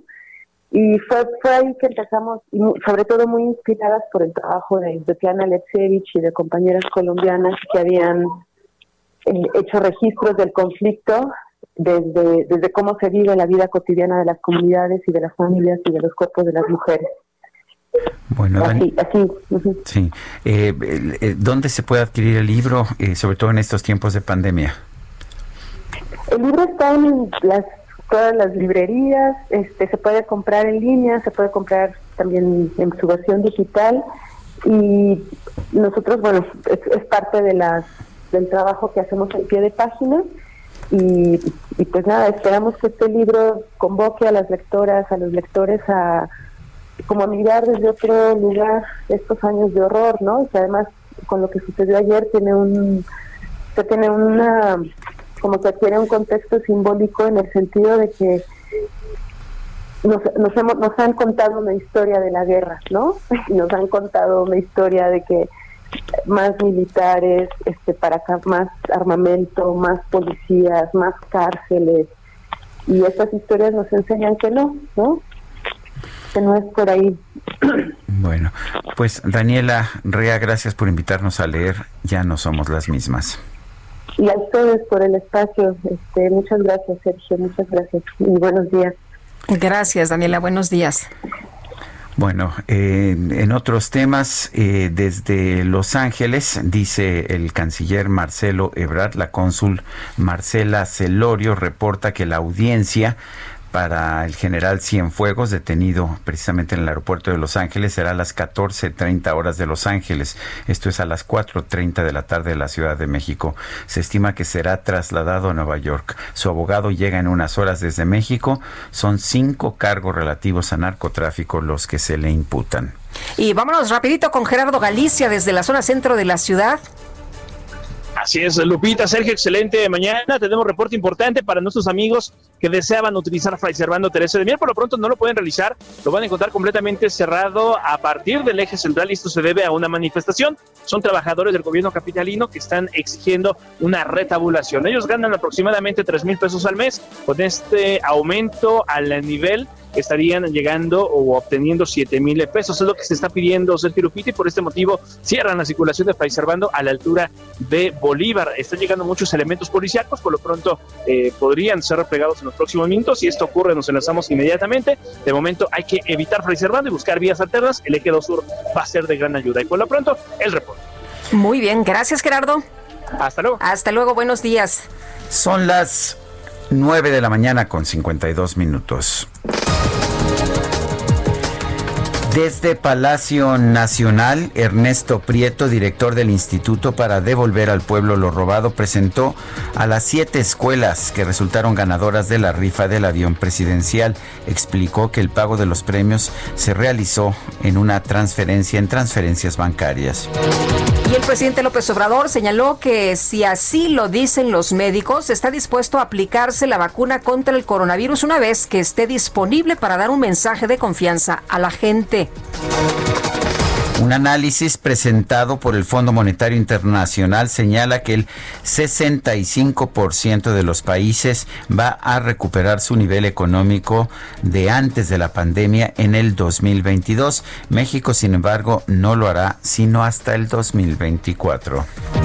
En China, autoridades de la ciudad de, Yin, de Yaxing pusieron a disposición de los residentes de entre 18 y 59 años de edad que se encuentren en situaciones urgentes una dosis de la vacuna experimental contra el coronavirus de la farmacéutica Sinovac Biotech por un precio de 60 dólares.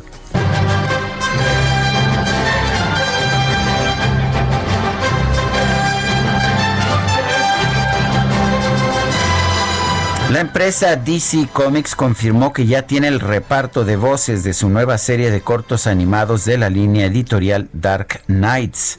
Death Metal, los cuales abordarán las aventuras de sus superhéroes más famosos. Sin embargo, llamó la atención de todos los fanáticos que el nuevo Superman será interpretado por el actor, productor y músico estadounidense David Hasselhoff, quien se hizo de fama mundial por su participación en la serie Guardianes de la Bahía del año 1989.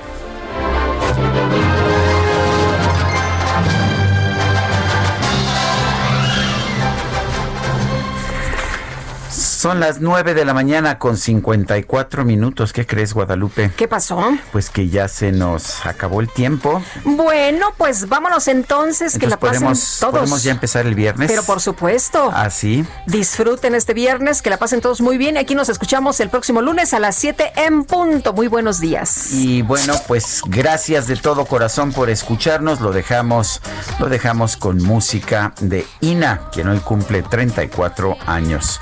Y bueno, pues hasta el próximo lunes.